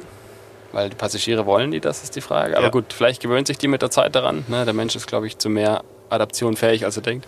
Ja, es, es geht immer darum, es geht immer darum, wenn es gut funktioniert oder wenn's, wenn, wenn alles gut läuft, dann ja. Aber es geht ja eigentlich, diese genau. Ausbildung ist ja ganz viel auch auf Eventualitäten ausgelegt. Ne? Ganz genau. Und es geht ja darum, dass wir halt auch, wenn mal irgendwas schief läuft, und das sind die kleinsten Dinge, die schief gehen können, ähm, dafür sind wir halt dann trainiert, weil wir auch den gesunden Menschenverstand noch benutzen können um die richtige Lösung zu finden und mhm. die, die, sinnvollste Lösung zu finden. Und es kann sein, dass wenn der Flieger alleine fliegen würde, komplett autonom, und dann irgendein kleines System nicht funktioniert, sagen wir eine Anzeige, die anzeigt, dass die Tür vielleicht nicht richtig geschlossen ist, würde der wahrscheinlich sofort umdrehen und wieder notlanden. Ja. Und wir können sagen, okay, lass mal nachgucken, ob die Tür vielleicht zu ist, ob nur der Sensor kaputt ist. Und ja. dann einfach sagen, ah nee, passt, ist alles gut, wir können weiterfliegen. Also vom, so ein kleines Beispiel. Und das sind Dinge, die täglich passieren. Also vielleicht ist nicht sowas, aber so in die Richtung. Also ja. kleine Sachen, die einfach passieren. Oder was ist, wenn ein Passagier einen Herzinfarkt hat? Woher soll das Flugzeug wissen, dass er jetzt ausweichen muss? Muss es ja irgendwie selber entscheiden. Was, was macht man beim Herzinfarkt, wenn ein Passagier einen Herzinfarkt hat? Wahrscheinlich erstmal checken, ob ein Doktor äh, an Bord ist, oder? Genau. Ist erstaunlichweise fast immer einer dabei. ist echt beeindruckend. Ernsthaft? Ja, fast immer mindestens einen oder zumindest jemand mit ähm, ärztlichem Hintergrund. Krass. Und ja, die schauen natürlich dann, was man machen kann. Und es gibt Fälle, wo man es an Bord nicht hinkriegt. Also wo man an Bord sagen kann, wir können jetzt nicht mehr machen. Wir haben tatsächlich sehr viel Equipment. Also wir haben Defibrillator, alles dabei, was, was man braucht. Ja. Aber halt wirklich nur für den, für den Worst Case.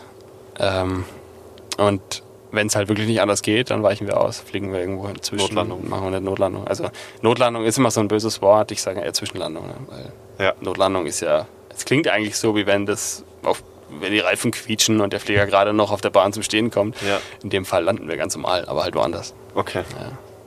Ja, ja, klar, du musst ja gucken, dass, dass der Flieger sauber runterkommt, das ist logisch, ja. Genau. Und dann schauen wir das. Meistens ist dann schon äh, Krankenwagen vor Ort. Mhm. Und dann. Ist das schon mal passiert? Ja, ich denke so, alle zwei Jahre hat man das mal oder einmal im Jahr sogar, dass das passiert. Echt, oder? Das Problem ist, auf der Langstrecke gibt es teilweise Phasen, wo es nicht geht. Also nehmen wir zum Beispiel den Atlantik auf der Strecke in die Karibik haben wir einfach drei, vier, fünf Stunden. Scheiße. Also wir, haben, wir dürfen uns nicht weiter wegbewegen als drei Stunden von einem Flughafen. Das ist so eine gesetzliche Regelung. Ja. Je nach Flugzeug, da gibt es auch mehr oder weniger. Ähm, das heißt aber im Worst Case kann es sein, dass jemand einen Herzinfarkt hat und wir sind drei Stunden weg von dem Flughafen. Ja, das ist natürlich, kann man sich dann überlegen, was das man dann macht. Dann, ja, terminierend, okay. Das heißt, dann sind, das wissen natürlich die Flugbegleiter innen. Ja. Die wissen jetzt natürlich, dass wir darauf ähm, sag ich mal, getrimmt sind und wissen, was, was dann Sache ist, dass wir tatsächlich einfach mal drei Stunden jetzt nicht hin können. Ja, und dann versucht man, was man kann. Ja, oder Afrika ist das gleiche Beispiel. Da gibt es zwar einen Haufen Flughäfen, aber ich weiß nicht, ob ich jetzt in der Hauptstadt von Kongo landen will, ob dann der Passagier nicht an Bord bessere Überlebenschancen hat. Ja, ja, ist richtig. Puh. Ja, ja, auch wieder ein Thema, auch wieder ein Thema, ich wiederhole mich, aber auch wieder ein Thema, das ich null, null auf dem auf dem Schirm habe. Ich weiß, dass ein Kumpel von mir mal in einem Flugzeug mitbekommen hat, ich glaube, das war auch ein Herzinfarkt oder so. Und ähm, dann mussten die auch irgendwo zwischenlanden in irgendeiner Stadt und sind dann relativ schnell ähm, auch runtergegangen und dann war draußen auch schon, so wie du sagst, Notarzt und so weiter da. Mhm. Am Ende waren die aber im Ausland, mussten ihn dann aber auch wieder mitnehmen und dann gab es, glaube ich, so, sogar so einen extra Einschub oder sowas, der ist halt dann ähm, im, im Flugzeugbauch mitgeflogen. Oh, okay. Ja. Ach, als gleiche dann. Oder? Ja, das oh, war wow. dann, Okay. ähm, genau. Oh, wow. Ja, krass. Ja, so Fälle gibt es auch je nach Land. Ne? Da sind manche Länder rigoros, was das angeht. Ja. Voll. Aber klar, auch da, woher soll ein Autopilot das wissen? Ja, wenn, wenn kein Pilot mehr da ist, der Ja. nicht weiß aus eigener Erfahrung, wir arbeiten ja viel mit unserer Erfahrung, ne? die gesagt, wenn der eine sagt, ja, ich war schon mal da, das läuft überhaupt nicht, das kann ein Computer gar nicht wissen. Ja, stimmt. Ja, und manchmal will man auch nicht fünf Stunden an irgendeinem Flughafen festhängen, weil man nicht mehr wegkommt, weil, oder wenn die Bahn zu kurz ist oder was weiß ich, gibt ja alles Mögliche. Ja. Was wir halt evaluieren, bevor wir das machen. Ja gut, also wenn es um Menschenleben geht, dann steht man wahrscheinlich irgendwo mal fünf Stunden. Das ist dann schon äh, machbar. Klar, aber aber ja. es, es gibt da gravierende Beispiele, genauso wie du gerade meintest. Es sollte halt Sinn machen für alle Beteiligten, Ja. also, dass derjenige. Es gab ja, glaube ich, mal einen Fall in Grönland, wo sie runtergegangen sind, oder in Kanada, ich weiß gar nicht mehr, irgendwo da oben im Norden, wo dann irgendwie das nächste Krankenhaus über eine Stunde weg war.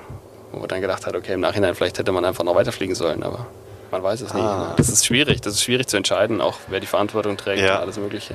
Ja, okay. Also autonomes Fliegen sehe ich schon wir noch ein ganzes Stück weit entfernt davon. Ich hoffe es für mich persönlich, ja. Ja. Natürlich auch, dass, es, dass wir da noch weit weg sind von. Ja. Wahrscheinlich eines Tages kommen wir nicht mehr von weg. Aber wo der Trend auch ein bisschen geht dazu, was man merkt, ist, dass es ähm, dass viele schon forschen daran, dass man nur noch mit einem Piloten fliegt. Und dass der andere halt dann schläft währenddessen und man wechselt sich ab im Reiseflug. Also Ja. das sind so die ersten Ideen.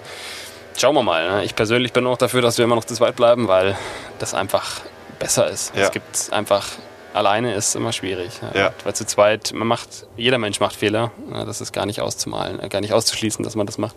Und zu zweit erwischt man sich halt bei jedem kleinen Fehler noch. Ja, das ist wichtig, finde ich. Ja, vor allem auch fürs Learning. Ne? Also wenn jetzt du als junger Pilot irgendwo drin sitzt und ich glaube, man muss am Anfang auch sowieso immer mit einem alten oder mit einem erfahrenen Piloten fliegen. Ähm, wenn du da als junger Pilot drin hockst und der, und der erfahrene pennt neben dir und, und weist dich nicht auf diese kleinen Fehlerchen hin, die in Summe ja schon irgendwie auch viel bedeuten, ähm, dann ist es eigentlich ein Wissensverlust, der, der dadurch entsteht. Ja, ganz genau. Ja. Das ist ja was, was mich viele auch immer fragen, auch so eine Lieblingsfrage, ne? wenn, wenn, wenn jemand noch nie was davon gehört hat und mich kennenlernt, dann ja, du bist aber schon erstmal nur Co-Pilot, oder? So, und wann, wann bist du mal richtiger Pilot? Das ist immer die klassische Frage. Ja. Ähm, und das ist halt genau der Unterschied. Der, der richtige Pilot ist halt der Kapitän. Ja, Ähm, und der Co-Pilot ist meistens dann der erste Offizier, wie wir das ja eigentlich normalerweise nennen. Und eigentlich machen sie den gleichen Job, wir wechseln uns ab. Es fliegt der eine hin, der andere fliegt zurück oder so. Die machen eigentlich den komplett denselben Job, außer dass der Kapitän die Verantwortung hat ne, im Endeffekt. Und aber auch deswegen, ne, der links sitzt mit den vier Streifen, aber auch einfach die Erfahrung hat und weiß, hat schon viel erlebt hat und ähm, einfach auch seine Erfahrung an den jungen Kollegen weitergeben kann. Ne? Aber dieses, diese Zusammenarbeit lebt halt auch von diesem, dass man sich auch alles sagen darf. Dass halt auch der junge Co-Pilot mit seinen 20 Jahren, 21 Jahren auch dem 60-jährigen Kapitän noch sagen kann, hey, das hast du jetzt nicht gut oder das würde ich jetzt anders machen Ja. oder das finde ich jetzt keine gute Idee. ja, Dass man dann aber auch darauf eingeht und dann darüber diskutiert und dann auch offen ist, die andere Meinung anzunehmen. Und das ist, glaube ich, eine sehr, sehr wertvolle Eigenschaft, die die Piloten mitbringen müssen, wahrscheinlich auch, oder mit der Zeit auch vor allem entwickeln, glaube ja. ich. Was sich über die Jahre halt auch entwickelt hat. Wenn man überlegt, ältere, frühere Zeiten, da war der Kapitän der Chef. Und wenn der Co-Pilot, der hat nicht den Mund aufgemacht. Das gab's nicht. Das Ah, hat man okay. einfach, aber das hat sich Gott sei Dank sehr Ja, verändert und das ist wirklich zu einem, einer echt guten Zusammenarbeit, flachen Hierarchien gekommen. Definitiv. Cool. Was sehr, sehr gut ist. Das, das, ab ab wann wird man dann ähm, Pilot? Also ab wann wird man dann, äh, wie hast du es gerade genannt, Kapitän? Kapitän. Genau. Ähm, das ist, kommt aus zwei Faktoren. Ne? Es muss natürlich eine Ausschreibung geben dafür. Also die Okay. Firma braucht, muss Kapitäne brauchen. Ja, Ähm, und man braucht die nötige Erfahrung. Also manche, je nachdem, es gibt da verschiedenste ähm, Anforderungen. Ich glaube, Minimum sind 3000 Flugstunden. So als Referenz, man fliegt im Jahr, je nachdem, wo man arbeitet, zwischen 500 und 900 Stunden. okay. Ähm, je nach, wenn man viel arbeitet, auch mal 800, 900, das ist das absolute Maximum, das gibt es auch in seltenen Fällen. Ja, Und dann äh, mit 3000 Stunden kann man sich dann theoretisch bewerben als Kapitän bei der eigenen Airline, bei irgendeiner anderen Airline, wo immer. Ja. Je nachdem, wenn Ausschreibungen da sind. Und dann macht, und durchläuft man entweder nochmal ein Auswahlverfahren oder ähm, durchläuft direkt die Ausbildung dazu. Ach, das ist nochmal eine gesonderte Ausbildung dann. Genau, das ist dann eine Kapitänswerdung, wie sich das dann nennt. Ja. Man muss halt lernen, das Flugzeug dann von links zu fliegen, was tatsächlich anders ist, wenn man es gewöhnt ist. Ah, Und vor allem einfach ähm, diese ganzen Abläufe am Boden, die ja da alles der Kapitän steuert. Ja, man ist ja dann schon sehr der Manager auch am Boden. Das unterschätzen, glaube ich, auch viele, was da am Boden alles zu tun ist. Das wollte ich jetzt nämlich auch gerade fragen. Der ist ja dann eigentlich der Teamleiter so, oder Projektleiter genau. von diesem Projekt Flug von A nach B. Ja, genau, das ist wahrscheinlich ein schöner Begriff dafür. Und was, was steuert der dann alles? Im Endeffekt sollte das eigentlich alles von selbst laufen. Ja. Betonung auf sollte. Ne? Es gibt natürlich ja. viele Tage, wo es nicht so ist. Gerade jetzt zur Zeit, wo wir, wo wir ganz Personalengpässe überall haben. Oh ja. Ist es halt teilweise echt viel zu tun am Boot. Ne? Viel organisieren, telefonieren mit Catering, mit Cleaning, mit, ähm, mit allem Möglichen, mit, dass der Sprit kommt, dass die Leute rechtzeitig kommen, dass die nicht zu früh an Bord sind, dass alles fertig ist vorher, dass sämtliche Checks gemacht sind. Das muss im Endeffekt alles gemanagt werden. Und ähm, das ist natürlich Zusammenarbeit vom Purser, also von der Chef, von dem oder der Chefflugbegleiter, mhm. ähm, die das dann zusammen organisieren müssen, dass das alles läuft, reibungslos. Ja, das ist viel Arbeit tatsächlich am Boden. Manchmal, das wenn es läuft, ist das alles auch Selbstläufer und dann geht es auch mal richtig schön. Dann macht auch richtig Spaß, wenn alles von selber läuft und alles pünktlich ist. Aber ja, es gibt diese Tage, wo halt der Flug schon verspätet anfängt, die Leute genervt sind, ja. wo man das dann auch alles äh, wieder hinkriegen muss. Wo du dann deine 800, 900 km/h fliegen musst. Genau. okay. Genau. Aber hast du dann da, also hat der Kapitän dann da so ein Checkbuch, wo er sagt, ähm, keine Ahnung, Luftklappen, Check, äh, Essen ist da, Check, äh, alle Passagiere an Bord, Check und so weiter?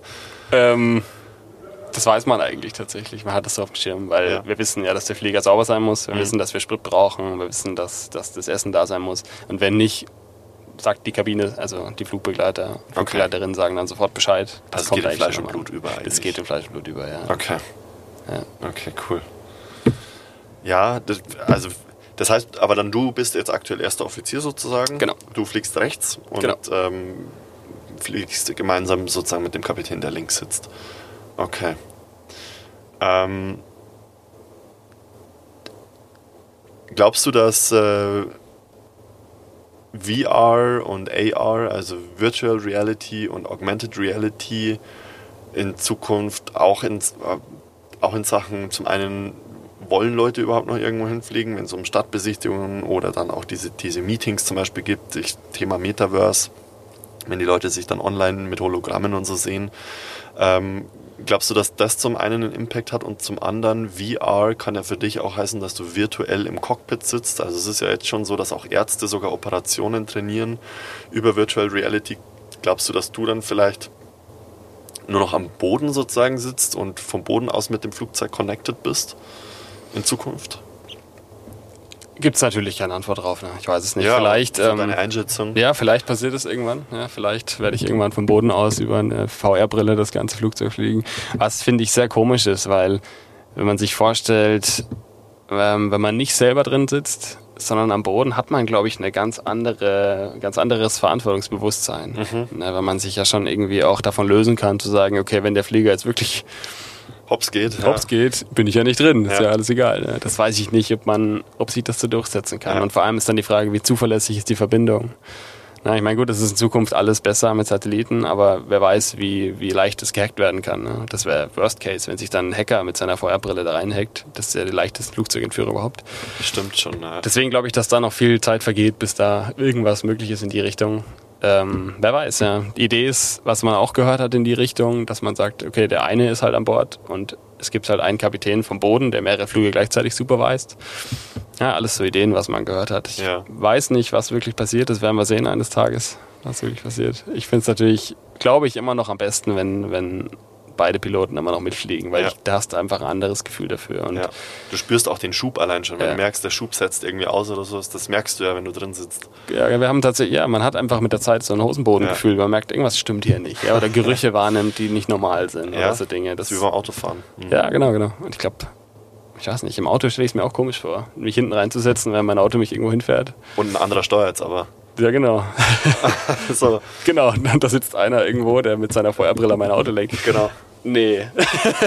also schauen wir mal. Ich glaube, dass, das, dass wir das wahrscheinlich vielleicht nicht mehr erleben. Ja, vielleicht ja. unsere Enkel noch oder so. Ja, dann ist der Wandel dann vielleicht doch nicht ganz so schnell. Ne? Ja. Schauen wir mal. Es ist natürlich ein riesen Wettstreit zwischen Industrie und äh, Arbeitnehmer. Total, total. Aber ich meine, dann würden natürlich wieder andere Jobs entstehen. Man könnte da sicherlich auch gut umschulen, weil du natürlich das Grundwissen oder das grundsätzliche Wissen rund ums Flugzeug etc. trotzdem bräuchtest. Mhm. Von dem her, da Jobsicherheit wäre, denke ich, trotzdem gegeben. Ähm, aber so wie du auch vorhin gesagt hast, was wollen die Passagiere denn? Ja. Weil es wird auch nicht jede Fluggesellschaft auf einmal alle Flüge austauschen und dann gibt es nur noch die ja. Flugzeuge, sondern dann wird der Kunde sich dann vielleicht eher für die Fluggesellschaft entscheiden, die dieses oder jenes macht, je nachdem genau. Wie die Leute ticken. Und ich denke, die Flugzeuge, die jetzt gerade entwickelt werden, sind immer noch entwickelt für Zweimann-Cockpit. Ja. Also es, das heißt, keine Airline wird jetzt von heute auf morgen sagen, wir haben jetzt nur noch Flugzeuge, die keine Piloten mehr haben, weil da muss einer der Erste sein und ich weiß nicht, wer sich das traut. Stimmt. Ist und vielleicht Fracht, da könnte ich es mir vorstellen, weil da gibt es dann keine Passagiere, die mhm. drin sitzen. Da ist es, glaube ich, denkbar, dass das als erstes passieren wird im Frachtbereich. Macht Sinn. Aber im Passagierbereich wird das noch ganz lang dauern. Ja. Das ist meine Prognose. Ich weiß es natürlich nicht, es kann sich alles rapide ändern, aber ich hoffe, dass es so bleibt, wie es ist. Ja, das, das würde ich mir auch wünschen. Und es dauert ja auch ewig, bis so ein Flugzeug mal fertig entwickelt ist und auf dem Markt kann. Ja. Also es gibt heute noch keinen Autopiloten, der ein Flugzeug selber startet, zum Beispiel. Na, es gibt ja, also noch keinen. Starten ist immer genau. Handarbeit. Und landen auch. Fast immer, ja. weil ähm, auch für eine Autopilotenlandung muss sehr viel vorbereitet sein, da muss der Flughafen ausgestattet sein dafür. Das können viele gar nicht. Viele Flughäfen Ach auf der Welt haben das System gar nicht. Ähm, auch da wird natürlich alles weiterentwickelt, aber das meiste fliegen wir, die meisten Landungen machen wir schon von Hand. Ja, also 99 Prozent der Landungen. Macht ja auch am meisten Spaß. Ich wollte gerade sagen, sagen, das ist ja. sowohl als Passagier als auch als Pilot ja. dann wahrscheinlich das Aufregendste, weil da was zu tun und zu sehen ist. Genau, also wenn es natürlich eine Abflugroute gibt, die erstmal die ersten zwei Stunden geradeaus geht, ist es wenig Spaß. Also dann macht man dann schon nach dem Start irgendwann nach fünf Minuten Autopiloten an und Klar. lässt den alles machen. Weil geradeaus fliegen kann er besser auf Dauer. Ja. ja aber wenn es ums Anfliegen geht, das können wir von Hand schon noch einen Tick besser, würde ich sagen. Mhm. Also wenn es windig ist und so Sachen. Ne? Das kann man besser, man kann besser voraussehen, was, wie der Wind sich entwickelt, wie der Flieger schneller langsam. Man kann ein bisschen mehr besser, besser daran arbeiten als der Autopilot. Der macht das oft ein bisschen ruppiger.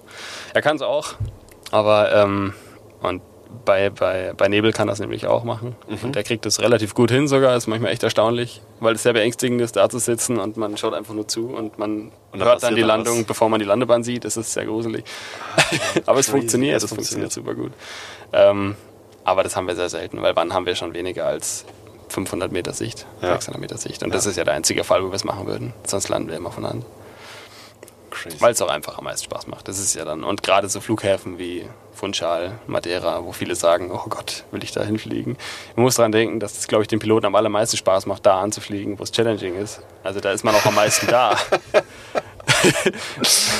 ja, klar. Aber das ja. ist auch genau das, wo wir, wo wir eingangs drüber gesprochen haben. Und damit kommen wir vielleicht dann auch wieder ähm, auf, auf, den, auf das Eingangsstatement. Ähm, es, es muss dir schon Spaß machen und du musst da schon echt richtig Bock drauf haben. Ähm, weil sonst machst du es nicht vernünftig. Und ich kann mir schon vorstellen, klar, wenn es ein bisschen challenging ist, weil die Bahn ein bisschen kürzer ist und äh, weiß ich nicht, die Wetterbedingungen vielleicht auch so und so sind, dann musst du dich halt einfach noch besser darauf vorbereiten. Das heißt ja nicht, dass du dann einfach irgendwie ein größeres Risiko eingehst, sondern du musst halt einfach noch besser darauf vorbereitet sein und noch, so wie du sagst, noch mehr da sein, dass es funktioniert, oder? Ja. Ähm, wahrscheinlich schon. Ich glaube, dass man dann tatsächlich da sich, da freut man sich ja auch drauf, sag ich ja. mal. Ne? Das heißt, man ist da schon 100% dabei. Cool. Und selbst wenn man müde wird, dann ist die Müdigkeit wieder weg. Und ich sage mal, in einem stinknormalen Anflug auf äh, München oder Frankfurt, wo alles tatsächlich eher geradeaus reingeht, ist es einfacher. Ne? Das machen wir dauernd, das kennen wir alle und auswendig. Klar. Da lässt man dann auch den Autopiloten relativ lange an, manchmal, ne? gerade wenn man müde ist, wenn man von der Langstrecke heimkommt und so und macht dann vielleicht die letzten paar hundert Fuß, also paar hundert Meter dann noch mit, mit Hand. Mhm. Und gerade die challenging Flughäfen, wo man lange noch reinkurven muss, weil da Berge sind oder sowas, oder mit kurzen Bahnen, das sind die, die wo es Spaß machen. Mhm. Ja. Wo man sich auch vorbereitet drauf, klar, wo man vorher viel drüber spricht, wo der Kapitän vielleicht auch seine Erfahrungen erzählt, weil er da schon öfter war und du als Co-Pilot vielleicht deine ersten paar Male da bist, dich aber ausprobieren kannst. Und ähm, dann ja auch, was viele noch, um zu der Frage zu kommen, was viele ja auch äh, absolut ähm, überschätzen, ist dieses Durchstarten, ne? weil viele denken ja, das ist Drama pur, das heißt, da vorne geht die Post ab und was weiß ich. Aber eigentlich ist Durchstarten das sicherste, was wir machen können, wenn wir merken, die Landung klappt nicht. Und Ach so, durchstarten, du genau. meinst ähm, eine, eine, Landung ansetzen, genau. feststellen, genau. ich komme irgendwie, ich bin schon so weit am Ende der Landebahn und muss nochmal Gas geben, dass ich nochmal den, den, den, die Landung von neu probiere. Okay. Genau, ja. es gibt verschiedene ähm, Gründe, warum man das machen sollte, warum man sagt, wir starten jetzt durch. Ja. Ne, kann sein, dass dann dass eine blöde Windböe kommt, die uns von der Bahn wegdrückt. Es mhm. kann sein, dass der Fluglotse uns das sagt, weil er sich verschätzt hat. Das hatte ich auch schon. Mhm. Dass, dass wir einfach zu schnell ankamen und der vor uns hat die Bahn noch nicht verlassen. und da muss man auch durchstarten. Lauter so Dinge, ja, oder man fliegt zu viel in die Bahn rein, bis man aufsetzt und dann reicht theoretisch die Distanz nicht mehr zum Bremsen. Sie würde es fast immer trotzdem tun. Also die Bahn würde fast immer reichen, weil die Bremsen wahnsinnig stark sind, das glaubt man gar nicht. Ja. Aber durchstarten ist dann einfach sicherer. Okay. Und wir haben auch bestimmte Vorgaben, wann wir das machen müssen. Also wenn wir die und die Punkte nicht erreicht haben, dann müssen wir durchstarten und so. Und das ist aber eigentlich, das, man übt es ja ständig im Simulator. Also, also du sitzt auch regelmäßig im Simulator und übst solche Sachen? Viermal im Jahr sitzen wir im Simulator, ja. Viermal im Jahr? Viermal im Jahr, vier Stunden lang. Vier Stunden lang. Und dann werden solche Notsituationen geübt? Genau. Klassiker ist Triebwerksausfall beim Start. Mhm. Im ungünstigsten Fall. Das üben wir eigentlich immer. Mindestens drei, viermal. Ähm, auch zusammen. Und dann gibt es immer Szenarien, die wir da üben, dass irgendwas ist, dass Rauch ausbricht. Ähm, dass sitzt das Wetter schlecht ist. Sitzt du auch mit dem Kapitän drin genau. oder das dann alleine? Also mit dem Kapitän zu zweit und mhm. hinten, hinten zwischen uns quasi noch ein Dritter, ein Prüfer dann oder ein Ausbilder oder wie man sie auch nennt. Was passiert, wenn du es nicht bestehst?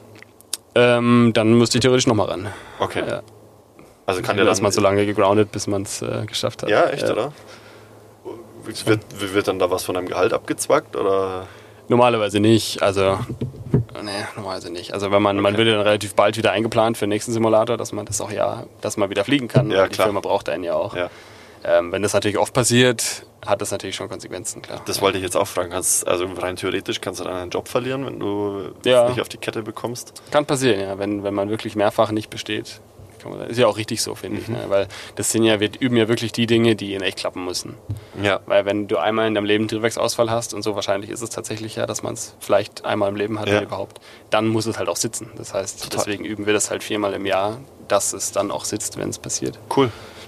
Gibt es sonst noch irgendwie eine Prüfung, wo du dann sagst, keine Ahnung, es wird regelmäßig Alkoholkonsum, Drogenkonsum oder sowas kontrolliert? Das ist dann bei der medizinischen Untersuchung. Bei der Medical, mit, okay, mit Urinabgabe und allem drum und dran. Einmal im Jahr hast du gesagt, ja. Genau, ja. Okay. Ja. Boah, ich könnte mich, glaube ich, noch ewig lang mit dir unterhalten, weil ich es echt spannend finde. Aber wir sind jetzt schon fast zwei Stunden hier am Start. Ähm, deshalb. Zwei Stunden, oder? Ja. Man meint es gar nicht. Ähm, deshalb ähm, vielen, vielen Dank erstmal für deine ganzen Insights. Ähm, ich bin mir gar nicht sicher, ob wir alle Themen behandelt haben, aber es war, glaube ich, so viel Spannendes dabei, dass wir äh, allen Interessierten mal so einen relativ guten Einblick gegeben haben, was in so einem Alltag eines Piloten passiert, was auch in so einer Ausbildung passiert ähm, was sowas aber auch vor allem kostet ähm, und wie man sich da vielleicht auch einigermaßen darauf vorbereiten kann. Ähm, Abschlussfrage, wenn du gelandet bist, sollen die Leute klatschen oder nicht? Ähm, soll, ich finde, die Menschen sollen sich Gedanken machen, was sie damit sagen möchten. okay. Na, weil zwei Möglichkeiten. Entweder ich sage, oh ja, ich hätte es nicht gedacht, aber er es geschafft. Oder die Leute denken sich dabei einfach tatsächlich als Kompliment, ja, ja. was wahrscheinlich der gemeine deutsche Tourist auch meint. ich denke auch. Aber ja, viele, glaube ich, geben ihrem Zahnarzt auch keinen Applaus, wenn er fertig ist. Ne? Stimmt. Ja. Also du freust dich wahrscheinlich aber drüber, aber. Ich sehe es als Kompliment, ja. Okay, alles klar. Gut, dann Was vielleicht nett ist, wenn die warten, bis die, bis die Ansage des Pursers fertig ist oder des, Flug, des äh, Chefflugbegleiters oder Flugbegleiterin, weil dann ist es tatsächlich eher ein Kompliment an die Crew. Ah, okay. Ja. Alles klar. Aber ich mache jetzt ein Kompliment an dich und klatsche hier ganz leise. ja, danke auch an dich. vielen, vielen Dank, Sven.